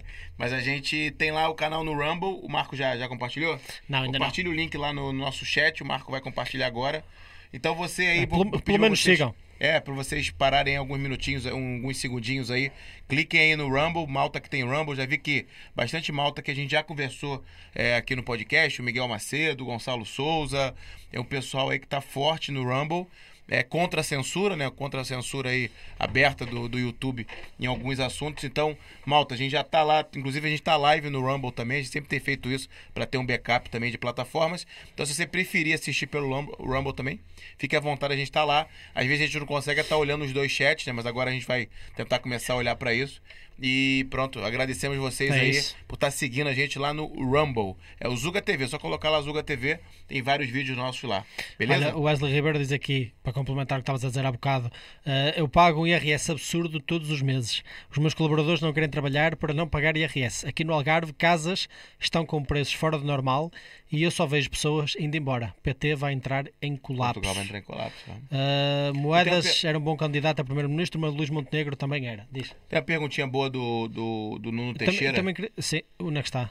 É, do Nuno Teixeira, porque Ah, a gente tem. teve aqui recentemente, duas semanas atrás, não sei se o Gaspar chegou a oportunidade de ver a Ossanda, a líder do. Não vi, mas Do- ouvi dizer assim que vocês. É, a possibilidade do novo partido já tá, já tá até. pra- Possibilidade, já não é. Sim, sim, sim, sim. Ainda não é, não, Não, tá, tá é, no é. processo. Ainda está em recolha É um de movimento ainda. Mas aí o, o Nuno Teixeira pergunta: pergunta aí pro Gaspar o que ele acha do partido A Nova Direita. Não, não conheço. Não conheço nada. Se conheço a ela, porque, pelo menos, não, não quero estar a falar porque ela, pelo trabalho dela agora, porque eu não conheço mesmo nada, mas falo pelo que eu vi quando ela foi candidata à Câmara de Lisboa e, e foi uma, pelo menos uma presença refrescante ali no meio. Uhum. Eh, tá- é o que eu digo, é muito fácil nós que estamos aqui no Norte falarmos de, de, de- de- eleições noutros sítios, eh, mas eu gostei eh, da postura dela e, Uhum. e, e- e foi positivo para mim. Agora, não acho que a que a direita precisa de mais partidos. não acho sabia, mesmo. eu sabia que a gente ia chegar aí. Não é. acho mesmo.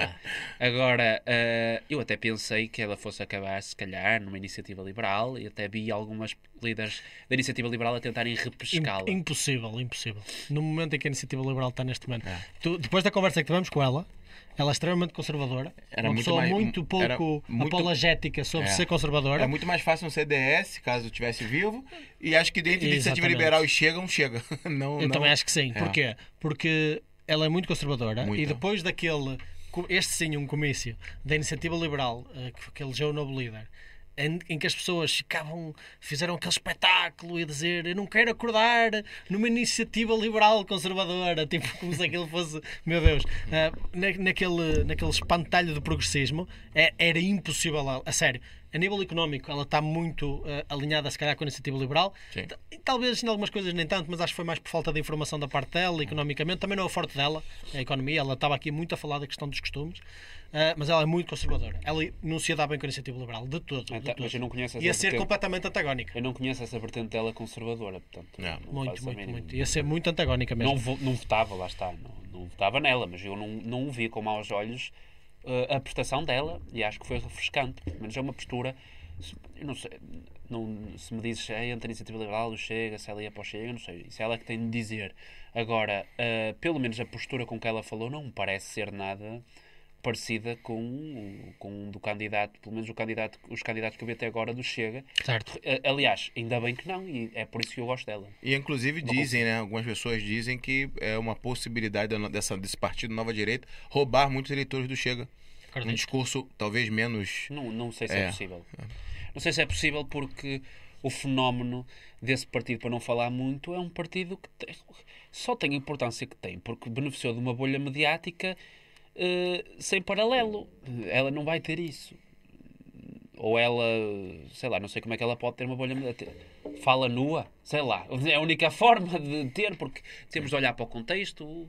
Já tinha uma plataforma mediática muito grande, abusou da sua plataforma, o atual líder do Tinha um vácuo, né? Ali Foi que por ele isso aproveitou. que, que teve a presença que teve. Fez uma ou duas afirmações que chocaram, pronto, está feito. Ela não vai ter isso.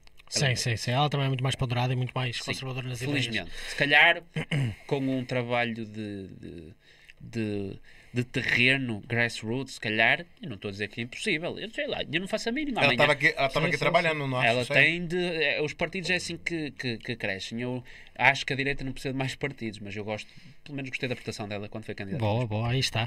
Olha, o, o Rui disse aqui uma cena sobre o co- sobre o passo que eu gostava que comentasses. Ele diz aqui: o passo, que é uma coisa que nós atacamos muito à esquerda, às vezes, de figuras políticas lá. Eh, Ele diz: o passo só fez carreira política, nunca trabalhou em empresas privadas, foi o eterno líder da JSD. Só se formou aos 30 anos de idade eh, e só foi lobista do Ângelo Correia, toda a gente sabe. Não, toda a gente. Porra, eu- não sabia. mas, mas, Rui, obrigado, estás sempre aqui para nos é- ensinar é, coisas. é mentira que o Passo Escolho trabalhou eh, em várias empresas. Aliás, até houve um escândalo que depois ficou resolvido, que ele teve a Mas trabalhar. ele diz: ele nunca trabalhou em empresas privadas, nem agora. Não, nunca isso é mentira. Ele agora não trabalha em empresas Não, ele agora é trabalha na universidade. Mas ele foi. Mas não é uma universidade, é por acaso uma universidade foi- privada, não é? Não, Não é? não é pública, que até eu acho que houve problemas porque a malta criticou como é que um primeiro-ministro vai trabalhar para uma universidade Ah, é, é pública. pública. Sei qual é é universidade. é- é- é- essa, essa também teve muita piada que nós tivemos primeiros ministros que saíram do cargo, foram para administrações da Goldman Sachs, foram para foram para Paris estudar e ninguém sabia explicar muito bem de onde é que vinha o dinheiro, fazer uma vida de luxo, e depois um primeiro-ministro como o Passos Coelho sai para dar aulas para receber pouco mais de 2 mil euros numa universidade pública e foi o fim do mundo. Incrível, né? É, é, o- é, mas ele, ele tra- é numa universidade pública, é, olha a pesquisa. É. Na- Eu lembro que a esquerda começou a armar, partidos de esquerda começaram a armar No. Instituto Superior de Ciências Sociais e Políticas. Ele é professor Ele, do, na verdade- Ele é professor do Gonçalo Souza. Foi onde o Mário Soares. Ele, na verdade, ele é professor em, em, do- em dois locais. É no Instituto Superior de Ciências Sociais e Políticas e na Universidade de Lusíada. A Lusíada é privada, não é? Sim, é Pronto, ou seja, ele é professor numa instituição pública e privada. Por isso, o que o, o, o, que o Rui disse já está errado. já Ele já está errado. Ele trabalhou não, numa ele privada. trabalhou em trabalha empresas atualmente privadas até. e sim, o Ângelo Correia era conhecido como um, como um dos padrinhos do Passos Coelho, mas eu acho que ele está a falar do Ângelo Correia e nem deve saber quem é o Ângelo Correia. Sim, mas pronto, é assim, eu concordo, eu não concordo com o que ele disse aqui, mas eu concordo com a perspectiva dele, que é, eu acho que tu subestimas ah, o quão mal as pessoas têm ideia de passos. Até porque existe aquele meme Não, do eu a culpa é do passos. eu. Ele existe por alguma razão, Eu percebes? acredito que algumas pessoas. Eu acredito que haja pessoas que não gostem dele. Eu estou- a dizer aquilo que num jogo democrático em que a democracia funciona 50% mais um voto, acho que ele tem mais capacidade para, para atingir esse objetivo do que o atual líder do PSD. E acho que há muita mais gente hoje em dia, especialmente depois de perceberem o quão mau realmente foi o mandato, oito anos de António Costa, eh, e, que, e o papel que a esquerda teve eh, na, na crise de 2011 para a Troika estar em Portugal, eh, o, a esquerda, o Partido Socialista, eu acho que ele tem um potencial ainda muito grande Certo. eleitoral. Olha, o Fábio Neves dá aqui a dizer o PSD contra a flex tax no IRS, Gaspar Macedo deve ir para a iniciativa liberal. Não, eu também sou a favor da flat tax, já falamos disso aqui. Olha, o CryptoGame está aqui connosco, um grande abraço. O Mauro também está aqui connosco. Ah, mas ele está a ser um bocado indelicado, por isso eu não vou ler os comentários dele. Quando fores mais educado, eu leio, Mauro, desculpa lá. Tá muito mal educado, o Mauro, coitado. Está tá assim um bocadinho. O, o CryptoGame diz em Portugal, uns podem fazer tudo o que são bem vistos e outros fazem as mesmas coisas e são mal vistas. Portugal, eh, Portugal e o mundo, talvez. Ele fez aqui, o Nuno, Tá, o Nuno deixa- Teixeira fala aqui, ó. Já ouviram falar do Partido Libertário? É verdade, pá. Olha, só por acaso, só por acaso, nós vamos estar a falar não com alguém do Partido Libertário, mas com um libertário na próxima quinta-feira. Uma pessoa que pertence aos Students for Liberty Portugal, uma das pessoas que o Students for Liberty está, se vocês souberem, a organizar o LibertyCon aqui em Portugal. Sei que eles têm um slogan um Qual bocado. eu fui convidado. Foste, muito bem, pronto, exatamente. Vai? É para me dizerem que eu não sou. Que eu não sou Mas você vai lá? uh, tem- Aceitou? não, é só uma questão de ver se tem agenda, porque se de resto. Eu sei que eles têm um slogan piroso, que é o amor, o amor, paz e liberdade. Sei que é piroso, eu sei que eu sei, malta, sei O que, que, é um que é slogan. piroso? Traduz para o brasileiro. Piroso é assim, tipo faz, tipo faz levantar os pelos dos braços. Sei que eles têm um slogan. É cringe. É cringe, é assim, é pirosinho. estás a Amor, paz e É, liberdade. assim, é, é meio estranho, pronto, não importa, mas de qualquer das formas, amor, paz e liberdade realmente são coisas boas. Desculpa, Ah, desculpa, E nós que é. quinta-feira vamos estar a falar com uma pessoa sobre Já o libertarismo. som já, malta, sorry. Boa, boa. Estava mal, é? É, tava aqui, tava tocando isso aqui, eu não botei no mute. Ah, ok. E tava Estava nos ouvir duplicado então. É isso. é. Pronto, de qualquer das maneiras, malta, eh, nós na quinta-feira vamos estar a falar eh, com o Libertário, com o Luís, eh, que pertence à SFL, vai ser porreiro, também vai ser uma conversa boa e vamos aprofundar mais nesse, nesse ponto ainda. Mas fala, do, fala pro gajo que a gente conversou com um dos criadores E nós, do partido. Não, tem- com um dos fundadores, vídeo, né? exatamente. É, nós fundadores. eh, conversámos com o Carlos, com o Carlos, Carlos Novaes, Novaes, é. aqui, na, aqui, aqui, aqui neste podcast e pá, e damos muito bem com ele e ele provavelmente vai voltar aqui para conversar connosco porque é uma iniciativa que nós queremos sem dúvida apoiar. Infelizmente, os libertários têm um tipo de perfil que tipicamente não é muito coadjuvante com criar um partido. Que é um perfil mais do deixa-me em paz. Eu só quero que me deixem em paz. Viva a tua vida, eu vivo a minha, eu estou-me a cagar para o que tu fazes, tu deves cagar para o que eu faço, eu não interfiro em ti, tu não interferes em mim. Então isso normalmente não é muito coadjuvante com um partido. Até porque um partido tipicamente quer mesmo influenciar outras coisas e, e fazer com que a vida dos outros Contraditório, né? Por... é um bocadinho contraditório. entendi. então, tipicamente um partido libertário não tem muito, Sim, sim. não tem muita significância já por si só. Então o Partido Libertário Português sofre um bocadinho Não disso. nenhuma experiência de sucesso também é por causa disso. Também é uma- verdade. Não, e também porque nunca foi dada essa, essa possibilidade. Eu acho que o único partido libertário que atual. Não sei se é assumidamente libertário, mas acho que sim. Que, assumi- que está a ganhar alguma relevância no, no, no palco mundial é na Argentina, lá com o, o Javier.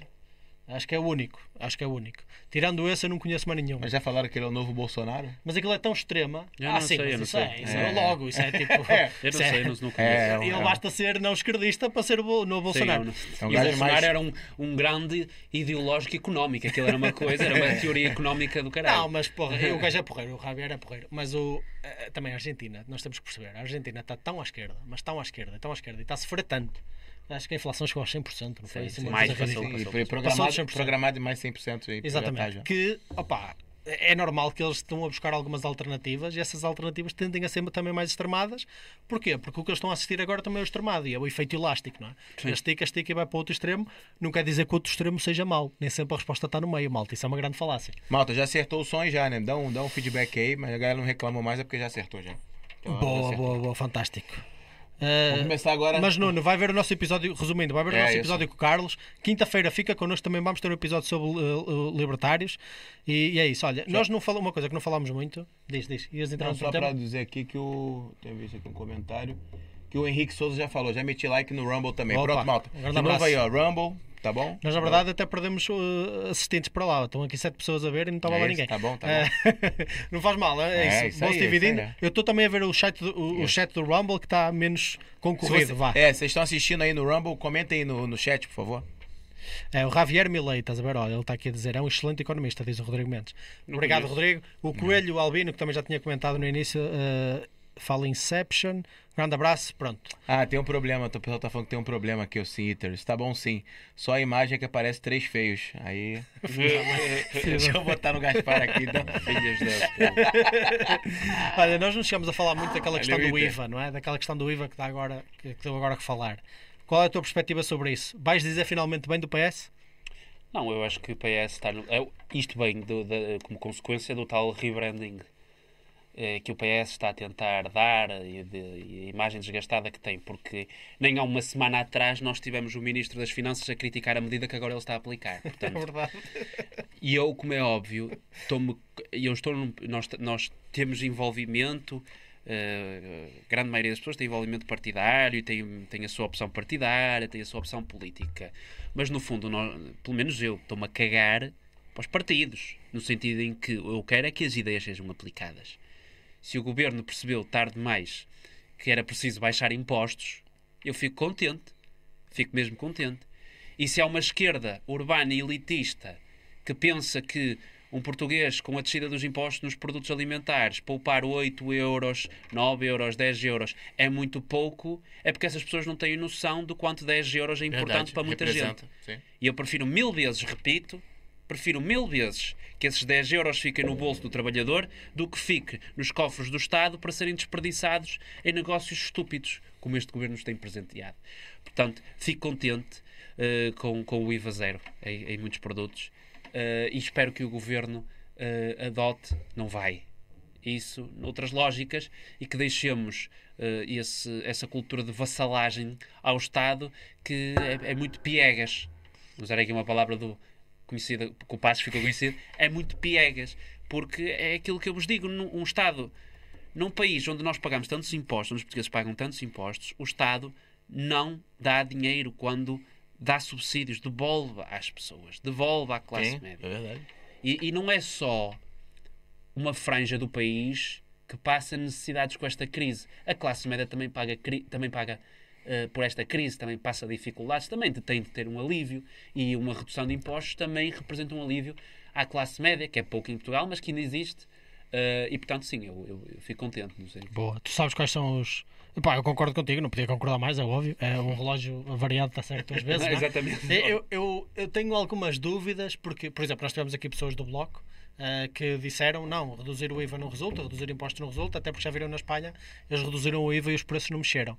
Eu, porra, mas isso não é uma vitória? Aqui aumentaram os preços. Lá não mexeram. É, o argumento deles era que é, diminui o IVA, aí o, o capitalista, dono Isso. do negócio, vai lá e, e aumenta o- a margem de lucro dele. Absorve o lucro, absorve, absorve lucro. e bota mais, mais caro ainda. Mas, não, mas isso não é verdade. E, Verdade, em Portugal, muito menos. Por exemplo, foi uma das coisas que nós divergimos com a Sanda aqui, foi nesse ponto, que foi não, não está aprovado eh, de todo, até está provado o contrário, pelo Instituto Nacional de Estatística e tudo, que não, não é político, não tem objetivos políticos, ah, que as grandes cadeias de distribuição em Portugal, na qual existe uma concorrência enorme, nós temos cadeias para caraças, essa malta do monopólio das cadeias não sabe do que é que está a falar, eles acham que só existe o continente, só pode. Ah, mas não, existe o continente, o Lidl, o Mercadona, o Pingo, Pingo Doce, Doce. existe, porra, quantos mais? Mercado- Se- é, meu sim, Deus, sim. existe uma camada deles. Na verdade, estão a absorver, estão a abdicar dos lucros neste aumento, neste aumento de, de preços. Ah, e a margem final, apesar de terem tido lucros maiores por causa da inflação, é óbvio, ah, tal como o governo também teve sem aumentar impostos, Nominalmente. nominalmente, isso não quer dizer que ao fim do, ao fim do dia, né, no, no EBITDA deles, no final, nas contas, eles tenham tido margens de lucro maiores. O que não aconteceu. E foi uma das coisas que nós divergimos. O, é o, o, ô, Rui, o Marquinho tá respondendo exatamente essa questão que você está falando agora, que é, que é um erro, porque os grandes distribuidores são de confiança e manipulam a opinião pública. Mas não está, porra, Rui, vai ver, juro-te, olha, É. até há um episódio brutal do Contracorrente do Observador que dedicou um episódio inteiro para falar sobre este assunto. Eles não só trouxeram dados, como são dados que vocês podem observar no Instituto Nacional de Estatística, e trouxeram pessoas também da área e malta que estuda estes assuntos. Rui, convido-te a ir ver, porque vais perceber que nestes últimos dois anos as empresas de distribuição de bens alimentares aqui em Portugal, principalmente as de bens alimentares aqui em Portugal, não só não tiveram lucros maiores em percentagem, como baixaram a nível de percentagem a sua margem de lucro. A sua margem de lucro teve que baixar para comportar os aumentos de custos. E os aumentos de custos nem só são sobre a inflação. Contra, há muitas outras fatos não há coisas. argumentos. É, se- Não há, se não há. Não há. É só ir ver, é, é só ir ver, é só ir ver, Rui. Porque uma coisa é tu dizeres que não se pode confiar, mas para não se poder confiar é por isso que existe concorrência. Se tu não podes confiar no continente, deixas de comprar no continente e vais ao Mercadona. Se não podes com- comprar no Mercadona, vais ao Lidl. E de repente tu transformas o mercado em autorregulado pelas pessoas. Esta treta que as pessoas falam de ah, o mercado livre não regulado e depois é tudo uma terra sem lei. Isso não existe, malta. Mercado não regulado não existe. Agora, o que vocês querem é um mercado regulado por um poder central e não pelas pessoas. As pessoas regulam o mercado porque as pessoas falam umas com as outras. Os negócios ganham fama se enganarem as pessoas. E existe sempre regulação, nem que seja indireta. Sabes quais são os produtos que eles estão a. São 40, não sei quais são. Eles entram aqui numa. O, o Rui disse que ouviu o episódio. Qual? Ele deu contra Do a contra... corrente. é. Eu já. Eu, eu, não, Ele tá, falando, ele, tá falando, ele tá falando o seguinte: tem um, ele comprou uma sardinha, lata de atum do lote de 2020, que é antes da guerra, não, Aham. não justifica o valor. Aham. Que antes era 69 e agora tá 99. Tipo assim, as pessoas estão se aproveitando, independente de guerra, do que teve. O, o- o grande empresário aumenta o preço porque quer mais lucro. Ma- Mas o, o facto de um lote de 2020 estar a ser vendido agora não quer dizer nada. Ele acha que única- o único custo de um, de um produto é o- a compra do produto.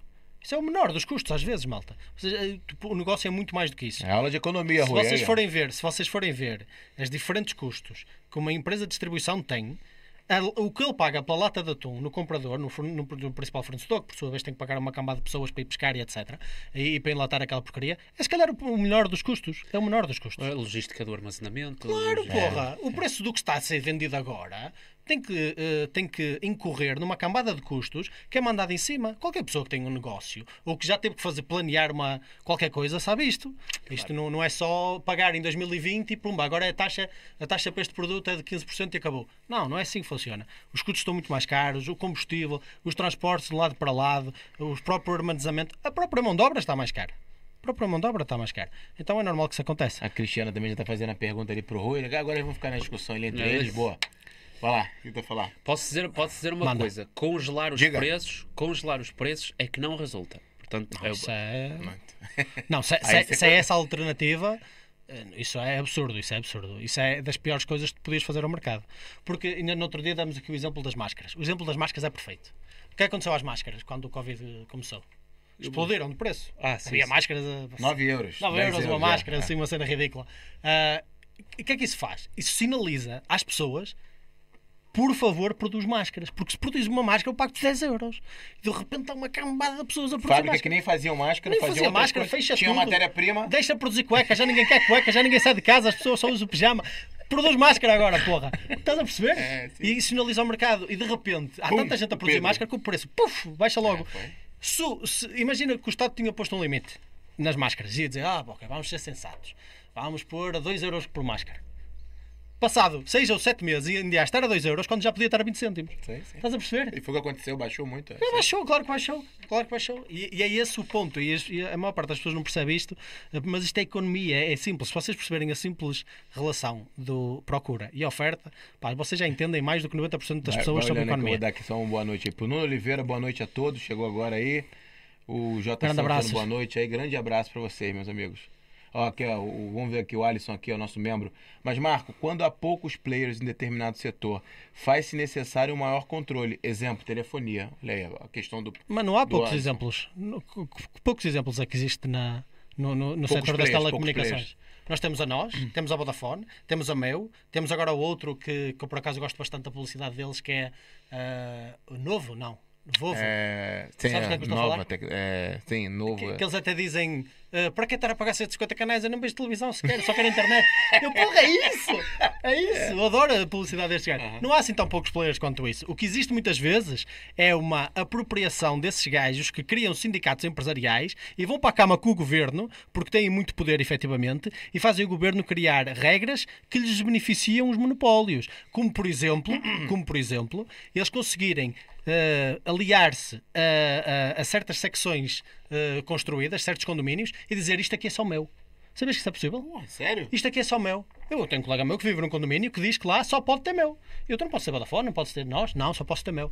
Isso sim, isso sim é é que é errado, problema. errado. Mas não é porque eles são poucos, é porque eles compram os políticos e compram as câmaras municipais e compram esses caralhos com o dinheiro. E isso sim é que temos que impedir, é resolver a raiz do problema e não vir aqui dizer que temos que controlar a nós e a Vodafone, etc. Qual, qual foi tua pergunta, Cristiana? Ah, peraí, peraí, não percebi. Essa cesta de produtos vai variar de acordo com as estações devido aos produtos serem ou não da época? Acho que eu pensei que fazendo a questão pro, pro Rui. Fez a questão pra gente. Faz de novo a pergunta, Cris, por favor. É, também não percebi muito bem. Mas É, olha, o, o- o o- Fábio o Neves Fábio diz: ó, é. só existe monopólio quando há uma relação estatal. Eu não consigo ninguém que me tenha dado um exemplo até hoje de um monopólio que não tenha existido sem, sem um apoio estatal. Não existe, não existe. Não existe. A malta diz: a Amazon. Amazon! Amazon não tem concorrência. Praticamente toda a gente concorre com a Amazon. A Amazon tem uma, uma das maiores concorrências. E dizer, não, uma empresa quando tiver monopólio vai aumentar os preços. Diz-me uma coisa que seja cara na Amazon. Hum, Bem pelo contrário, eles para competir têm que ser baratos mesmo.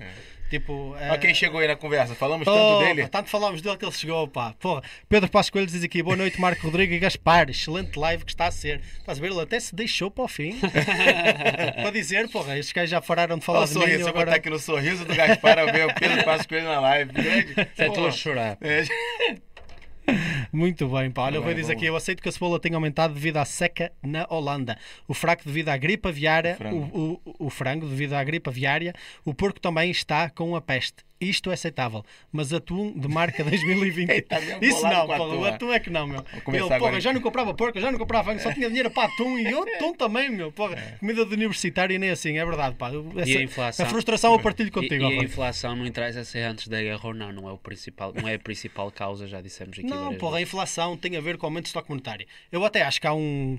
Consegues abrir aí o Instagram da. Mas o Instituto Mais Eu falei Liberdade. que não tinha teclado hoje. Ah, pois não tens teclado. Você pode botar aí e botar no. Estás a falar do, do- do gráfico do Instituto? Sim, eles até fizeram há pouco tempo, até Ah, achei não, tu estranho. pode botar no chat e eu abro pelo chat. Vai, vai. Pô, genial. É, ok, É. então peraí. Genial. Pô, eu acho que está no. Instagram, acho que está no Instagram deles. Que, mas eu convido a malta a ir ver ao Instagram do Instituto Mais Liberdade. Ah, merda. Ah, Instituto. Desculpa, não tenho a conta aqui aberta. Instituto Mais Liberdade, mas eles devem ter aqui como últimos gráficos. Ah, convida a malta, olha, está aqui. Pronto. Vou-te mandar lá no chat, Bota, tá bota no chat. Mas depois consegues mudar? Sim, sim. Consegues? É, Pronto. Precisa. Oh, mo- mostra aí à malta, mostra aí. Porra, isto vai ser uma aula, um bocadinho de economia Não, austríaca, aí. malta, para vocês. Eu consigo agora aqui, calma aí. É só colar. Não, não consigo, não consegui, não consegui lá. Ah, Tem que ser aqui. ok, mas clica por aí então. É isso. A malta já está a ver o ecrã? Não, ainda não. não. calma. Não, mostra agora então. Calma. É esse, é esse gráfico mesmo. Eu sei, calma. Pumba. Pronto. Malta, aqui está. Vocês conseguem ver que neste último ano, e particularmente o dólar, que é muito influenciado, eh, influencia diretamente a economia mundial. Até porque muita da dívida europeia está também associada ao euro e muita dela nós eh, estamos em dívida também aos Estados Unidos. Mas de qualquer das maneiras, vejam aqui. Acho que já conseguem ver. Um Já bocadinho mal, mas conseguem. é é. Mas vejam as linhas de cima que dá para ver. Tanto na zona euro como, no- como nos Estados Unidos, eles aumentaram o estoque monetário pai, 30%. Foi uma, uma loucura o aumento do estoque monetário. Estão a ver ali, olha, eles foram de 15 para 20. 20 e tal, não é? Ou seja, 15.5 para 19.4. foi- Sim, 21 sim, depois. sim, foi 20, 25%. Ok. 25%, mais de 25%, um bocadinho. Uh, e reparem que o que está a acontecer agora, essa curva está a baixar. Estão literalmente a queimar dinheiro. Na, na prática, não, mas na, em teoria, sim. Eles estão a, a queimar dinheiro porque este aumento foi tão inflacionário relativamente aos impactos que teve na economia que eles agora estão a ser obrigados a, teoricamente, queimar dinheiro, a deitar dinheiro ao lixo. Porquê? E a comprar de volta o dinheiro que imprimiram para a sociedade. Porque isto gerou uma inflação absurda. Eles até fazem uma. Ele- pá, estes gajos são muito bons do Instituto Mais Liberdade. Eles, em cima, onde tens inflação, eles até fazem uma comparação da inflação com base nesse aumento de, de estoque monetário. Elevado, Eles, sim. por exemplo, têm ali a inflação eh, ligeiramente elevada quando o estoque aumentou muito, Baixa baixa, eh, controlada e muito elevada aqui. Ok. E o que é que acontece aqui? Também é muito importante mencionar. Apesar do estoque monetário ter subido muito ali desde 2011 a 2020, se vocês forem considerar, se vocês forem comparar esses aumentos com o aumento económico, ele bate certo. Por isso é que estava controlada a inflação. Ah, mesmo subindo. Claro, porque Ok. é normal que ela suba, é normal que, existi- que exista mais estoque monetário, porque aumentando a quantidade de produtividade que tens numa sociedade, Produz mais. É, isso, mais isso, dinheiro. sim. Agora, Mas não à toa, né? mas não à toa. Ah, Porque tá. o que é que aconteceu na altura do Covid? a produtividade toda baixou, todos os mercados baixaram, ou no mínimo ficaram iguais, e o monetário aumentou. É óbvio, é óbvio. Abrindo as mesmas coisas e mais dinheiro, aquele dinheiro vale menos. É tão simples quanto isso. Boa. Aula de economia, malta. Aí, pegou aí, Rui. Presta atenção no marquinho aí, que o Rui fica doido. A Cristina está aqui, atum, já vi marca branca a 99 cêntimos, um euro. Maltinha, uh, Gaspar, agora encaminhando já. tens um último tópico que queiras trazer aqui para nós? Alguma Ah, outra vamos coisa que, acabar? que tens Já que vamos, dizer? já vamos. A que horas? Já estamos já quase acabar duas se tu horas. quiseres, pá. Quase duas horas. Não é verdade, já estamos há algum estamos. Que vocês pegam. Quando fala, Foi você, rápido, foi rápido. você e o Marquinho, pra falar do governo, vocês ficam doidos, pô. vocês ficam doidos. Olha, o Cripto está aqui a falar dos bancos a falir também, mas com os bancos a falir já voltam a imprimir mais dinheiro para devolver aos depositantes dos bancos falidos. Exatamente, exatamente. É isto mesmo que está a acontecer. É que eles não aprendem Crypto Game, eles não aprendem. E ninguém percebe isso melhor que ele, que ele está sempre a comentar essas coisas. Gaspar, Não, mas eu não tenho mais nada para dizer. Na questão da alternativa que, que era importante falar, falou-se. É. Eh, Quer falar um pouquinho da ma- mais, mais plataforma, por exemplo? Fiquei Achas- curioso de saber o que que, o que que rolou lá. Qual foi a conversa que vocês tiveram lá nesse evento presencial? Quantas pessoas e o que, que foi a conversa? O que, que vocês apresentaram lá? nós tivemos, nós entretanto depois vamos divulgar imagens daquilo, mas nós tivemos eh, quase 200 pessoas Caramba, mano. lá presentes. Assim, foi, Comportou o lugar lá? 200 pessoas? Não, houve gente que teve que ficar no corredor. Caraca! Opa, é, bom, legal. é bom sinal. Claro, é ótimo Fica sinal. É ótimo isso é ótimo. sinal. por ótimo, essas ótimo. pessoas, pá, e aquilo que eu noto é, é uma coisa óbvia que nós estamos num país em que as pessoas dizem, gostam muito de dizer que querem mais jovens na política, que é preciso mais jovens na política, que, que os jovens deviam ser mais interventivos na política, mas depois muitas vezes quando os jovens realmente estão na política e quando os jovens querem realmente participar na política, apontam o dedo a esses jovens e dizem que querem tacho, que, que só falam porque querem tacho, e depois os jovens têm de estar na política, mas têm de ser só adereços, têm de ser só eh, eh, coisinhas que se metem na prateleira para decorar, elementos decorativos. Os jovens são para estar na política, mas depois é para falar daquilo que interessa que seja falado. Os jovens não podem estar na política para tocar nos temas que realmente importam. Os jovens têm de estar na política para falar dos temas dos jovens, como se isso fosse uma Isso. coisa É verdade. isso. Como se isso fosse uma coisa que existisse. Porque Fala até- aí do ambiente. Exato, exato. Porque até a fiscalidade, porque até a fiscalidade é algo. Eu acho que se há temas de jovens, a questão da fiscalidade é capaz de ser o ma- o maior tema. Porque a fiscalidade de hoje afeta o meu futuro. eh, Verdade. o meu futuro, porque a fiscalidade de hoje afeta a economia hoje, que será a economia do futuro. E portanto, essa treta de que os jovens. Esta plataforma serviu para isso e por isso é que eu acho que esteve muita gente lá naquela sala e espero que vai estar noutros contextos cada vez mais. É que eh, as pessoas percebem que é preciso eh, abrir a discussão política e criar diferentes formas de participação política.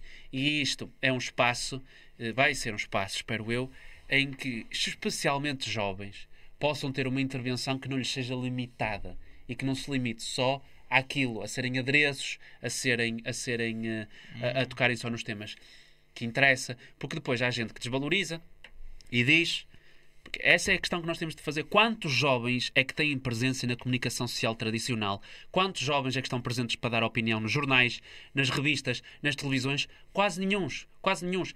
Onde nos sobra para poder ter intervenção é nas redes sociais. E depois, há aqueles que interessa e esses dizem: Ah, isso é nas redes sociais, isso não é no país real. Mas depois, quando eu vou na rua e as pessoas me abordam e desabafam comigo e falam-me sobre o estado do país e falam-me sobre aquilo que eu digo nas redes sociais, essas pessoas são reais. Sim. Não são a fingir. Não, foi um feedback geral, sim, sim.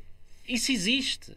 E é por isso que os assusta. Porque as redes sociais hoje em dia têm um poder tão grande que eles não podem controlar. E isto que eu estou a dizer agora, que está a ser ouvido pelas pessoas, não precisa de ser, ficar só pelas redes sociais. Isto que as pessoas estão a ver neste preciso momento, eu a falar, não é algo que está só nas redes sociais. É um descontentamento generalizado que existe e que eu quero explicar às pessoas. E utilizo esta plataforma porque não dão plataformas noutros meios aos jovens, utilizo esta plataforma para o poder dizer às pessoas que o descontentamento que atualmente existe, o descontentamento que essas pessoas sentem, pode ter resultados positivos pela positiva através da sua participação. E é por isso que é algo que eu acho que vai ter muito sucesso. é algo- Boa, é fantástico, pá. Que eu acho que vai ter um futuro e depois eu fui lá dizer. Obviamente, eh, aquilo que parece óbvio às pessoas, mas que eu acho que eh, não- as pessoas sabem muito bem, a grande maioria das pessoas, que o país está mal e que o país está mal há muito tempo. A grande maioria das pessoas que estava naquela sala sabe, nós sabemos. Mas eu acho que o grande erro da direita ou do- do- de uma alternativa a este governo é nós assumirmos que toda a gente lá fora tem noção disso. E tem noção que pode Verdade. existir uma alternativa. Porque nós já estamos há tanto tempo, há quase 20 anos, a levar sempre com os mesmos gajos, sempre com as mesmas ideias, que nós pensamos que isto é o país. E nós temos de insistir e repetir todos os dias, porque eu... que é especialmente aquilo que mais me revolta. tu, as mesmas pessoas que criaram os problemas e que alimentaram os problemas são aqueles que fingem que querem saber e que estão muito preocupadas em resolver esses problemas. Isso é o que mais me irrita atualmente na democracia. E depois perguntam-se porquê é que as pessoas, e cada vez menos pessoas, porque é que cada vez menos pessoas querem saber da política e dos políticos? Claro que as pessoas não querem saber. Porque as pessoas estão há 20 anos a levar com as mesmas pessoas, a levar com promessas, promessas, promessas, fingir, fingir, fingir, taxar, taxar, taxar, e, e sentem-se revoltadas, sentem-se esquecidas, sentem-se. Porque. se- e é isso que. Pois parte de nós, pá, parte de nós. Porque eh, os portugueses têm de parar e de pensar se nos últimos 20 anos aquilo que foi feito realmente vale a pena. E as pessoas têm de parar, os portugueses têm de parar e, e perceber que este governo, os últimos 20 anos de Partido Socialista a governar em Portugal, não resultaram em mais nada do que falsas promessas. Falsas promessas. E este governo, em 2015, prometeu que iria terminar, iria pôr fim. Este governo, sim, podemos dizer este governo, Sim. houve diferentes legislaturas, mas o atual, o atual primeiro-ministro, vamos colocar assim, o atual primeiro-ministro prometeu em 2015 que até 2023 iria pôr fim à crise de habitação em Portugal. É. Hoje em dia, a crise de habitação piorou. Piorou.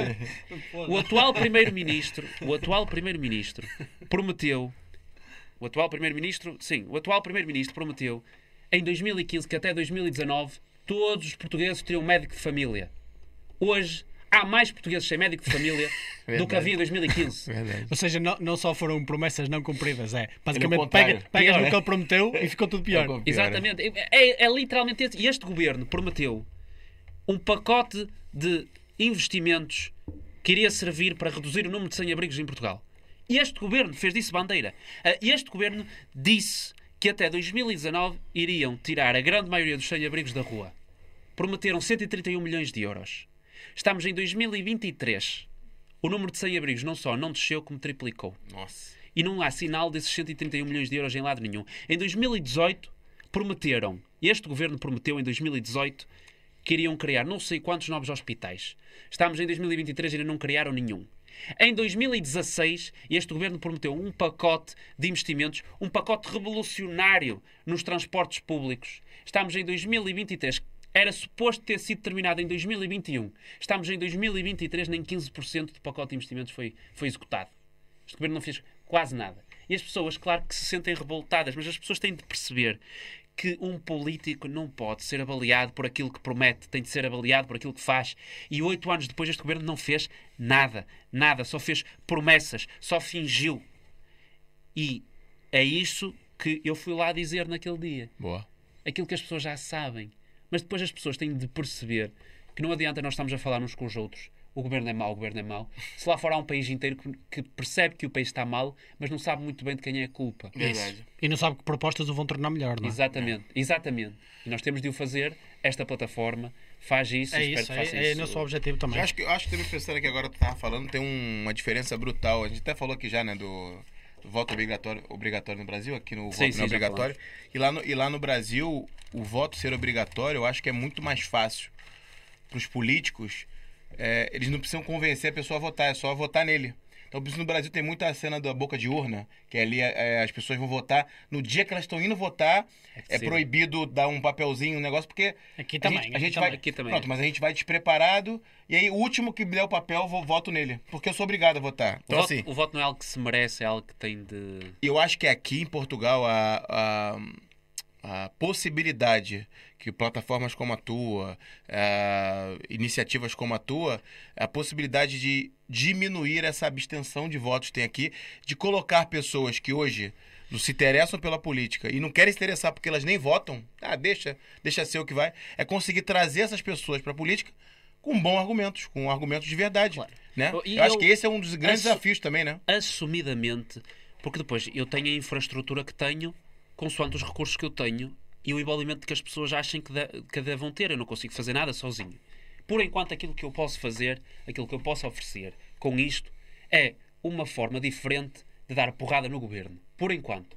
É isso que eu posso fazer. Que é isso que é algo que tem de ser feito e tem de ser feito em diferentes contextos. Não pode só vir de, de contextos partidários, tem de vir de contextos de tipo, deste tipo de organizações Isso, isso. também.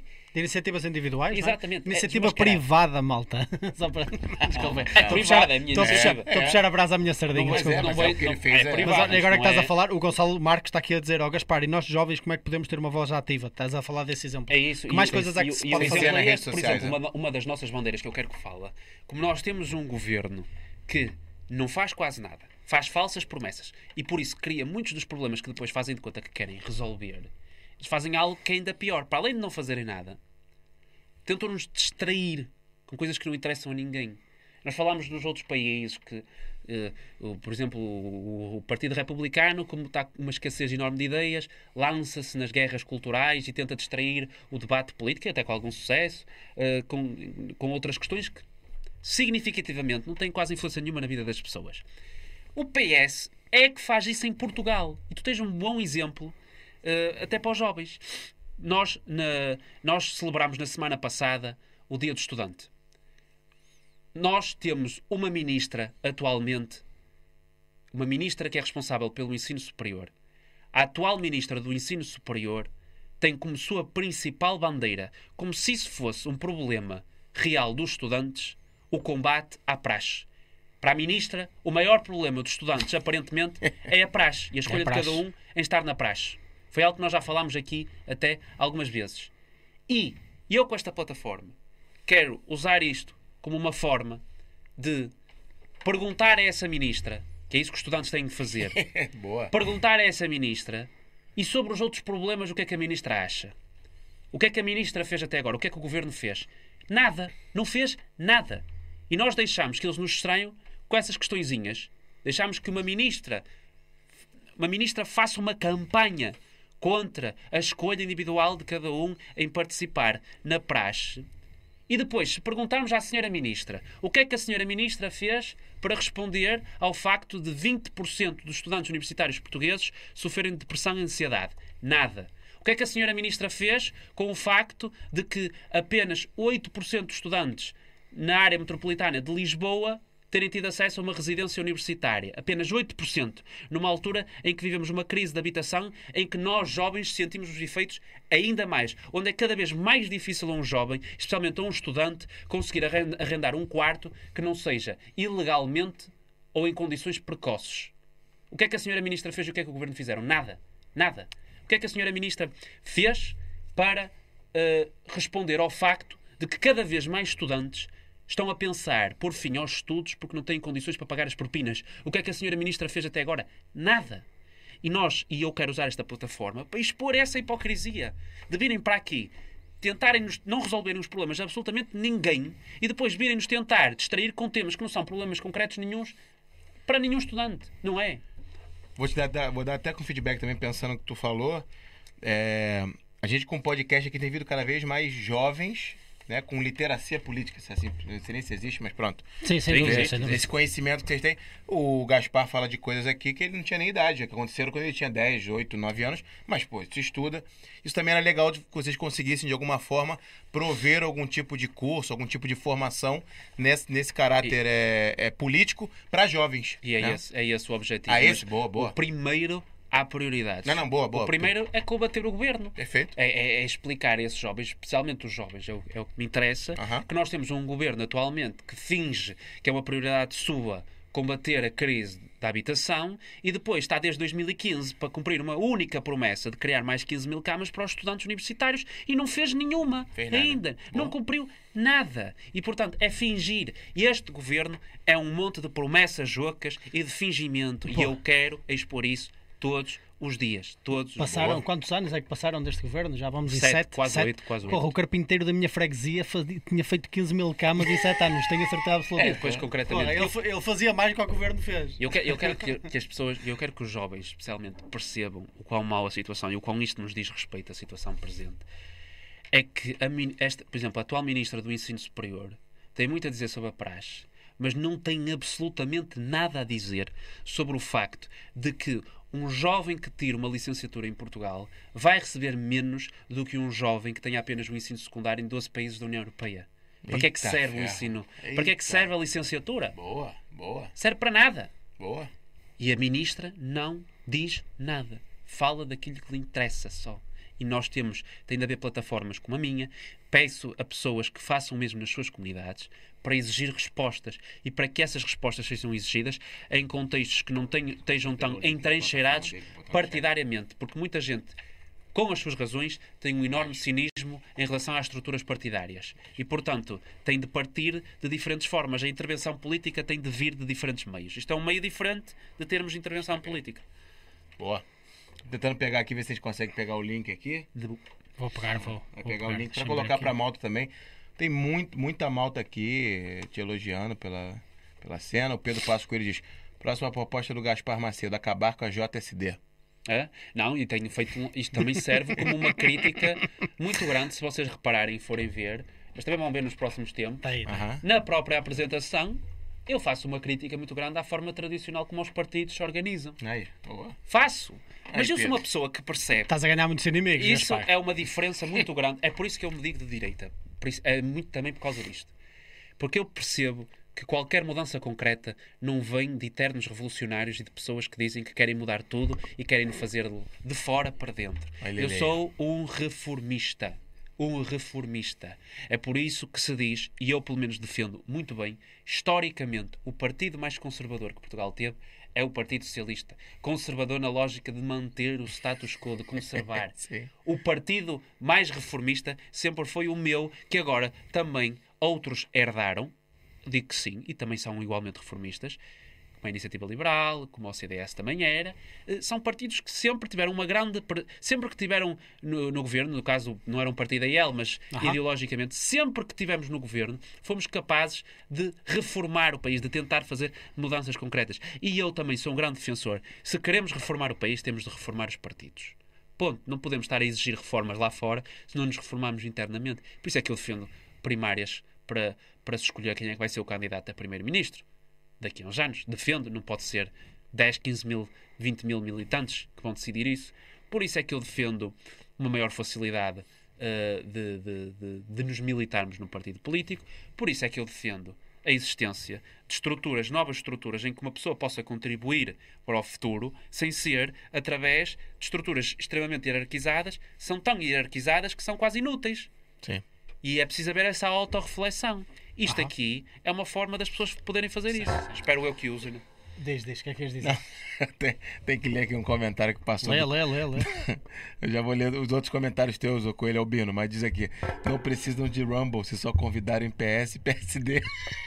Isso é verdade, isso é verdade. Mas nós já tivemos aqui comunistas. Já pá. tiveste- já- já na, tiveram na aqui. semana passada tivemos comunistas que negaram as quatro, as quatro pragas de, de mal. Vamos ter um É. vídeo sobre isto dentro em breve. E deixa eu só falar aqui tivemos pro- gajos do Bloco de Esquerda e só já falar- tivemos malta também do Chega. Já tivemos bastante malta do É, Chega. deixa eu só falar aqui pro Na verdade, já tivemos mais malta do Chega do que do PSD. A- A cena é que o Gaspar volta mais vezes do que eles. É só isso. É, É só verdade. Ô Coelho, é, foi o Coelho que pediu pra gente trazer malta do ADN. Aham. Já tá no nosso backlog, fica tranquilo, em breve a gente vai mandar lá os invites pra Malta. Se eles aceitarem, será um prazer estar aqui. Não tem, não tem nenhum tipo aqui de negativa da nossa parte. A gente conversa com todo mundo. Toda a gente. Visto agora, conversamos com a Malta marxista, Bloco de Esquerda teve aqui também. Então, assim, pra gente não tem Exatamente. problema nenhum. Não, não, não ADN só não tem o- problema, como é algo que nós queremos fazer. É, isso, é isso. Porque como é que eu vou criticar uma coisa que não conheço? é, é mais direita, né? Sim, o ADN, eh, típico, eu diria que está mais à direita até que É. o Chega, não é? O que é que dirias tu? Ah, sim, sim. Eu diria Claro. que sim, eu diria que sim, eu diria que sim. E aí, pra fechar aqui, o Carlos Simões diz o seguinte, ó. Gonçalo Souza mais Gar- Gaspar Macedo, igual a futuro da direita portuguesa. Aí está, pronto, estás Eu a ver botar- uma colaboração boa. depois dessa afirmação.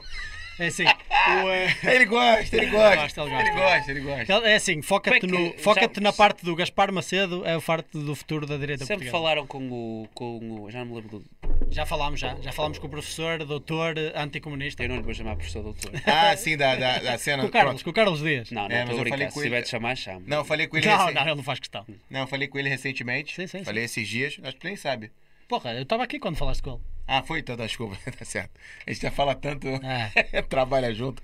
É, ele respondeu o seguinte: ele não tá agora em Portugal, não, não, não, não pretende vir agora. Quando ele vier, ele vai avisar pra gente fazer aqui um Isso. debate, você. Uma conversa. nós- uma conversa. Uma Mas conversa, nós, conversa. mas, nós, mas nós também temos a possibilidade de falar com o Rui um bocadinho. Porque o Rui que veio aqui do Bloco de Esquerda gostava também Não, não, de- não. Já, já tá. O Rui Tá já combinado. deu. É, não, o, o Rui já deu data, deu data. Provavelmente o Gaspar, como vem sempre aqui duas, duas semanas, pra gente fazer lá pelo Eu meio. disse-lhe que falava com ele no dia Sim, sim. Isso, então. Lá pelo meio de abril, uma conversa, debate barra conversa com você e o Rui Tavares, Bloco de Esquerda. Eu não, não, não tenho a certeza se Abril dá, porque eu agora foi como eu disse. Eu, eu, eu disse que iria começar a fazer um conjunto de conversas com pessoas mais de esquerda.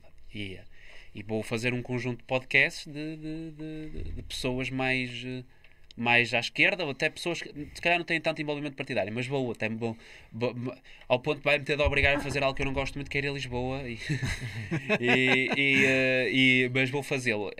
Desde que não coincida. Pá, eu acho que tu tiveres Já- um debate com o Rui, ele provavelmente vai se tornar. eh, Vai, vai vir para o teu lado. Porque O Rui, esteve presente. porque O Rui Rui- tava lá, o Rui tava lá no. o Rui é um gajo, é um gajo porreiro, é um gajo porreiro, é um gajo com muita energia, o que é muito difícil encontrar às vezes nos jovens dois, porque eles são mais apáticos, parece que estão à espera que as pessoas façam as coisas por eles. Ah, pronto, estou a caracterizar demasiado, mas ah, só para fazer a piada. Ah, pá, e o Rui é um gajo cheio de energia, com muita vontade, só que eu acho que lhe falta profundidade relativamente aos temas. E ele deixa assim nos soundbites que às vezes aparecem da Mortágua e da, da, e da, e da- senhora que tem o, da senhora que tem o podcast eh, menos, que, que é menos sucedido que este, etc. Mas ele, o Bloco de Esquerda até está bem emprego, porque eles agora vão ter um sucesso eleitoral muito grande, de certeza. Achas? Um PCP, um PCP completamente às aranhas, que nem, não tem um líder carismático, era uma das poucas coisas que ainda segurava o PCP. Um PS desgastado, que vai perder a maioria absoluta aos votos, vão ter de ir para algum lado. Metem uma Mariana Mortágua, que para todos os efeitos sabe usar os soundbites, é uma pessoa que é conhecida Ma- por mas- saber instrumentalizar a sua ação Mas parlamentar. estás a esquecer de uma coisa muito importante no, no PC, que é eles são muito conservadores. São pessoas Mas muito tens- diferentes do, do Bloco de Esquerda. são conservadores, mas enganam, e até agora enganaram muitos jovens. Porque há muitos jovens que vão ao PCP e não sabem que o PCP é um partido conservador. Mas isto, isto é. Sim, isso é um verdade. fa- e Isso é depois verdade. vivem frustrados com o facto do PCP não ser um partido conservador. Eu acho que nunca olharam para o Bloco de Esquerda, muitos deles, porque estavam primeiro na esperança que o PCP agora, nesta mudança de liderança, fosse para alguém mais jovem, como o, o eurodeputado, o antigo eurodeputado, está-me a esquecer o nome dele. O Ricardo. João. Não, João Ferreira. João Ferreira, exatamente. Desculpa. Estavam na esperança que isso acontecesse, mas é porque não conhecem a história do partido deles. Não conhecem. Não conhecem a história, porque se conhecessem não estavam lá. E nunca foram para o Bloco de Esquerda, pelo que o Bloco de Esquerda estava numa onda. Catarina Martins, que era, era de esquerda, mas lá está. E depois isso concretizou-se na Geringonça. Eram, estão dispostos. A, Ma- a Mariana Mortágua representa uma liderança mais à esquerda, dentro do Bloco de Esquerda, mais apaixonada. É alguém que sabe comunicar e é alguém que tem as condições externas, pelo menos parece estar a alinhar a favor dela, que é um PCP irrelevante, Fraco, muito, muito fraco. fraco mesmo, eh, e um PS a desgastar-se. Parece-me, eu, eu acho que as europeias, se eles forem inteligentes e aproveitarem, eu acho que o Bloco vai, vai, ser, vai ser um dos partidos que vai sair a ganhar bastante. Não, eu percebo a tua tese, percebo. Olha, o Miguel Costa está aqui a dizer que gostava de ver um podcast contigo e com o Luís Raposo, presidente da JSD dos Açores. Da JSD dos Açores?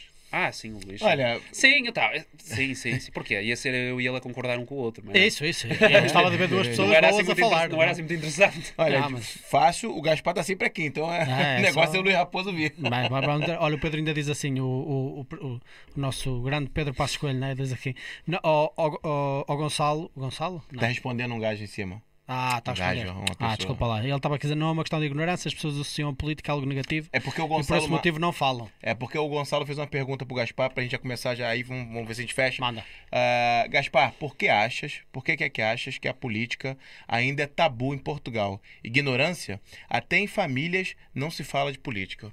Porra. Porque há um conjunto de há um conjunto de valores, pelo menos no Portugal democrático, que independentemente da diferença partidária, sempre foram comumente sempre foram comuns. Eh, Por exemplo, um- algo que nos ajudou imenso e eu continuo a dizer que foi das melhores coisas que aconteceu em Portugal, foi a adesão à União Europeia. E logo aí há um conjunto de coisas que, por muito que exista discórdia política, esse conjunto de valores está ali, está presente. Eh, e portanto nunca houve a necessidade Ok. de, de- intervenção de, de intervenção que é mau. Exi- sempre houve necessidade. Nunca houve a perspectiva de que Ok. havia necessidade. Ok. Uh, hoje em dia nós sentimos, na, porque, porque também com a adesão à União Europeia e com o- a entrada de fundos que houve muito grande, tivemos a sorte de ter um governo eh, que compreendeu que esse dinheiro é útil numa lógica reformista, numa lógica de isso realmente ter esse dinheiro ter reflexos na sociedade e não só para o Estado. Uh, hoje em dia nós estamos a sentir na pele 20 anos de sermos os sapos. A situação portuguesa hoje em dia é do sapo numa panela em que a temperatura da água foi aumentando e o sapo nunca percebeu isso. E agora estamos a perceber que está um calor do caralho dentro da panela. E portanto são 20 anos a recusar-nos a reformar o país, 20 anos a acreditar em políticos que basicamente o que prometiam era manter tudo igual, não levantar muitas ondas, que se lixem as reformas, que se lixem eh, os problemas estruturais. Nós depois vemos isto mais para a frente, as, as gerações seguintes que tratem do assunto. E depois, hoje em dia, quem nasce em Portugal tem uma, uma mochila de dívidas às costas e ninguém sabe muito bem Ok. para onde é que raio foi o dinheiro. Exatamente. Uh, e eu acho que hoje, não acho que seja esse o cenário, eu acho que hoje discute-se muito a política. O problema é que nós estamos há tanto tempo a, não- a achar que não temos a necessidade de discutir que somos um povo que não sabe falar de política. Ponto. Boa. E que é muito emocional. Como nunca teve a necessidade de falar de política, ainda é muito imaturo a falar de política. E é muito emocional Concordo. e pouco racional o Concordo. povo português. Eu acho que é esse o, o grande problema e é por isso que nós hoje estamos a levar com fenómenos eh, que são reações mais emocionais, são isso, são reações, Do que racionais. do que racionais. E, e É isso. É isso. Eu Tu acho, mas é positivo. A quando disseste aí que o. PS era conservador, até achei que, até, achei que ias fazer assim um arrepio. Não, Não, conservador. porque é assim, conservador assume, no mínimo, que tu tomas conta do que existe. Não estou a dizer que mudes, vá, mas que pelo menos toma conta. Sim, Mas sim. ele já falou isso antes, já. Essa é Sim, piada sim. que ele faz Sim, sim, conservadora. sim, sim, sim. Conserva a Opa, corrupção, o que tu corre, estavas a falar aí da Europa, eu há bocado até tive esse insight, há bocado esqueci-me de dizer. Eu acho que a Europa, no que diz respeito a esta perspectiva, há muitas coisas positivas na Europa, mas no que diz respeito a esta positiva económica, fez pior a Portugal do, do que bem. Fez muito pior a Portugal. Porque criou não só uma dependência europeia muito grande, como fez uma coisa ainda pior, que mexeu com os incentivos. Não há nada mais importante numa economia que incentivos. E com os incentivos vem também riscos. O que é que acontece? Portugal pode fazer a maior porcaria de sempre. Pode fazer políticas de merda. Não ter eh, uma, uma, uma perspectiva económica futura nenhuma. Não ter, não ter plano nenhum económico. Faz porcaria, leva o país à falência, aumenta a dívida e vem a Europa e salva-nos. O país não- país não quebra, não não tem existe consequência. E é, por exemplo, o, que tu, eh, eh, o exemplo que tu deste do sapo escaldado, a questão, eh, eh, o, o próprio propósito da metáfora é esse: é um sapo que metes um sapo numa, num balde de água quente, ele escalda-se de repente e sai. O outro que é aquecido, aquecido, aquecido, aquecido aos poucos, morre lá dentro, porque não dá conta que a, que a temperatura subiu. A Europa nunca nos deixa morrer sequer. Não deixa, ele não deixa cair. E quando cai, vem aí salvar. Deixou, deixou. Se tu reparares, deixa. Deixa, por exemplo, não deixa o suficiente Um- para a população perceber que uma mudança de política e de mentalidade política neste país é necessária. Eu Não não, deixa. considero que, que nos tenha feito pior, porque em termos de progresso económico, é facto que nós estamos muito melhor do que quando não estávamos na União Europeia. Mas isso, isso pode ser verdade de todos os países do mundo. Mas É, agora, não, não é, porque há muitos países que estão piores do que estavam no- no- nos Mas anos e- 80 e nos na anos Europa? 90. Na Não, Europa? na Europa não, mas noutros. E, mas até incluído, incluindo, se calhar, na Europa. Mas isso, se calhar, países. Depende das realidades. Há países que são conhecidos por É, serem que pagam, não- há outros que os que não dá recebem. para ter Mas, certeza. mas de- no sentido em que eu acho que a Europa tem percebido isso. No início não havia essa necessidade de, de, de, de mexer nos incentivos. De não, estar a- não, não percebiam que estavam a mexer nos incentivos. Mas tu notas isso, por exemplo, o- um grande problema para a direita, não é um problema, ainda bem que é assim, pronto, mas ante- eh, qual era o discurso que nós usávamos? A esquerda não quer saber da boa gestão do- da- da causa pública. A verdade é que, por imposição da Europa, especialmente depois da crise de 2011, nós tivemos oito anos de um governo socialista em que eles, eles foram obrigados a ter de manter a, a- a estabilidade na, na gestão da causa pública, déficit, dívida. Se não fosse a União Europeia, nós não, nós não teríamos esse, nós, este. Pelo menos eu acho que não. Eu acho que o António Costa, o incentivo para Sim, ter sim, sim. as contas sanadas isso seria é um, mínimo. mas isso é, isso é um argumento no sentido do que eu estou a dizer. Eles não deixam as coisas quebrarem. Porque existe um conjunto de regras, às vezes até demasiadas, nós já falámos aqui sobre a soberania nacional, que impede que o país chegue a um ponto de falência e ruptura total. E então as coisas acabam por ser adiadas. Ah, está um bocadinho mal. Não, naquele ano está um bocadinho melhor. Não pode e ser. ficamos sempre nesta mediocridade constante, percebes? Eu acho, eu, acho, que- eu acho que não pode nunca chegar a um ponto de catástrofe, porque isso é mau para as pessoas. Eu percebo que eu também tenho esse sentimento e o quem me dera. Mas esta mediocridade também é má para as Mas, pessoas. mas não, é má, mas o, o- isso que me estás a dizer era ainda pior. De catástrofe, um cenário de catástrofe, que era difícil de recuperar. Eu, pelo menos, acredito. Eu também fico frustrado. Porque isso é um bocado a lógica do PS. Governa, esbanja e depois os outros que resolvem e depois as pessoas nunca percebem que realmente o PS é responsável. Não é por coincidência que as três bancas rotas que tivemos era o PS que estava a governar. Uh, mas uh, eu- lá está, foi o que eu disse. Eu não me importo que exista esse sacrifício político. Agora, eu percebo sim o que estás a dizer, mas felizmente a União Europeia, nesse sentido, não tem ficado parada. É isso que eu quero dizer, porque antigamente nunca, nun- nunca tinham pensado na necessidade de haver um pacto na gestão pública e na, na- na- na- todos os partidos não podiam passar dos 2% de, de Certo. déficit, as coisas. Não havia esse cuidado, foi algo que eles institu- instituíram. Portanto, é- é- eu vejo que a União Europeia se tenta reformar, até na própria gestão dos fundos comunitários, é, é incomparável a, a exigência que é tida hoje em dia com, com aquela que, que, que que, era tida antigamente. Agora, eh, também é o salto que falta à União Europeia dar para ter uma consolidação dos poderes e, se calhar, obrigar os nossos governos a, a serem mais transparentes com as pessoas. Eu, já, já falámos disso aqui também. Certo. Olha, o Pedro Passos Coelho fecha aqui a dizer deixem o PS governar até 2026 nesta crise inflacionária para depois voltar. eu voltar a ser Primeiro-Ministro. É assim mesmo. Maltinha, muito isso. obrigado por terem estado connosco. Lembrem-se de votarem naqueles que menos vos prometem. Lembrem-se de que vocês não só têm que esperar que o Estado faça uma coisa por vocês, mas criem vocês soluções também para a sociedade em que vivemos. É. Criem vocês soluções, porque quanto mais soluções nós criarmos, menos precisamos do governo para as criar por nós. E lembrem-se, autorresponsabilidade, muita educação, cultivem sempre, como o Gonçalo também costuma Claro. dizer.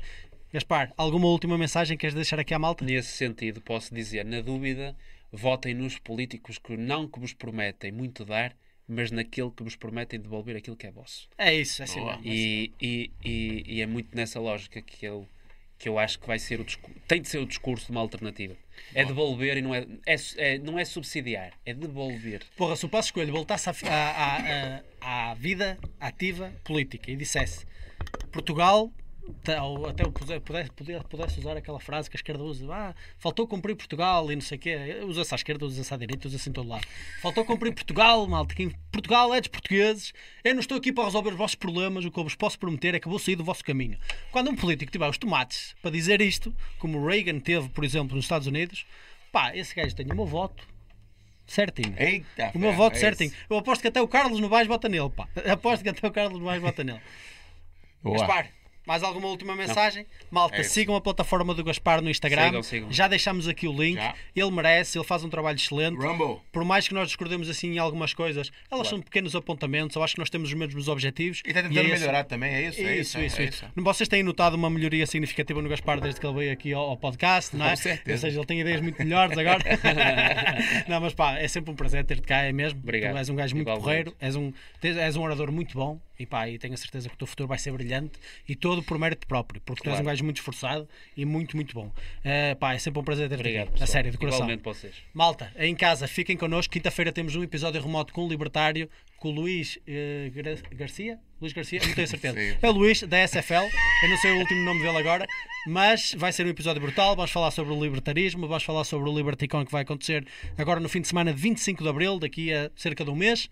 E vamos falar de outros temas. Apareçam por lá, façam perguntas e vamos ver o que é que os libertários propõem para este país. Eh, provavelmente é nada, que é isso. É esse o segredo, malta.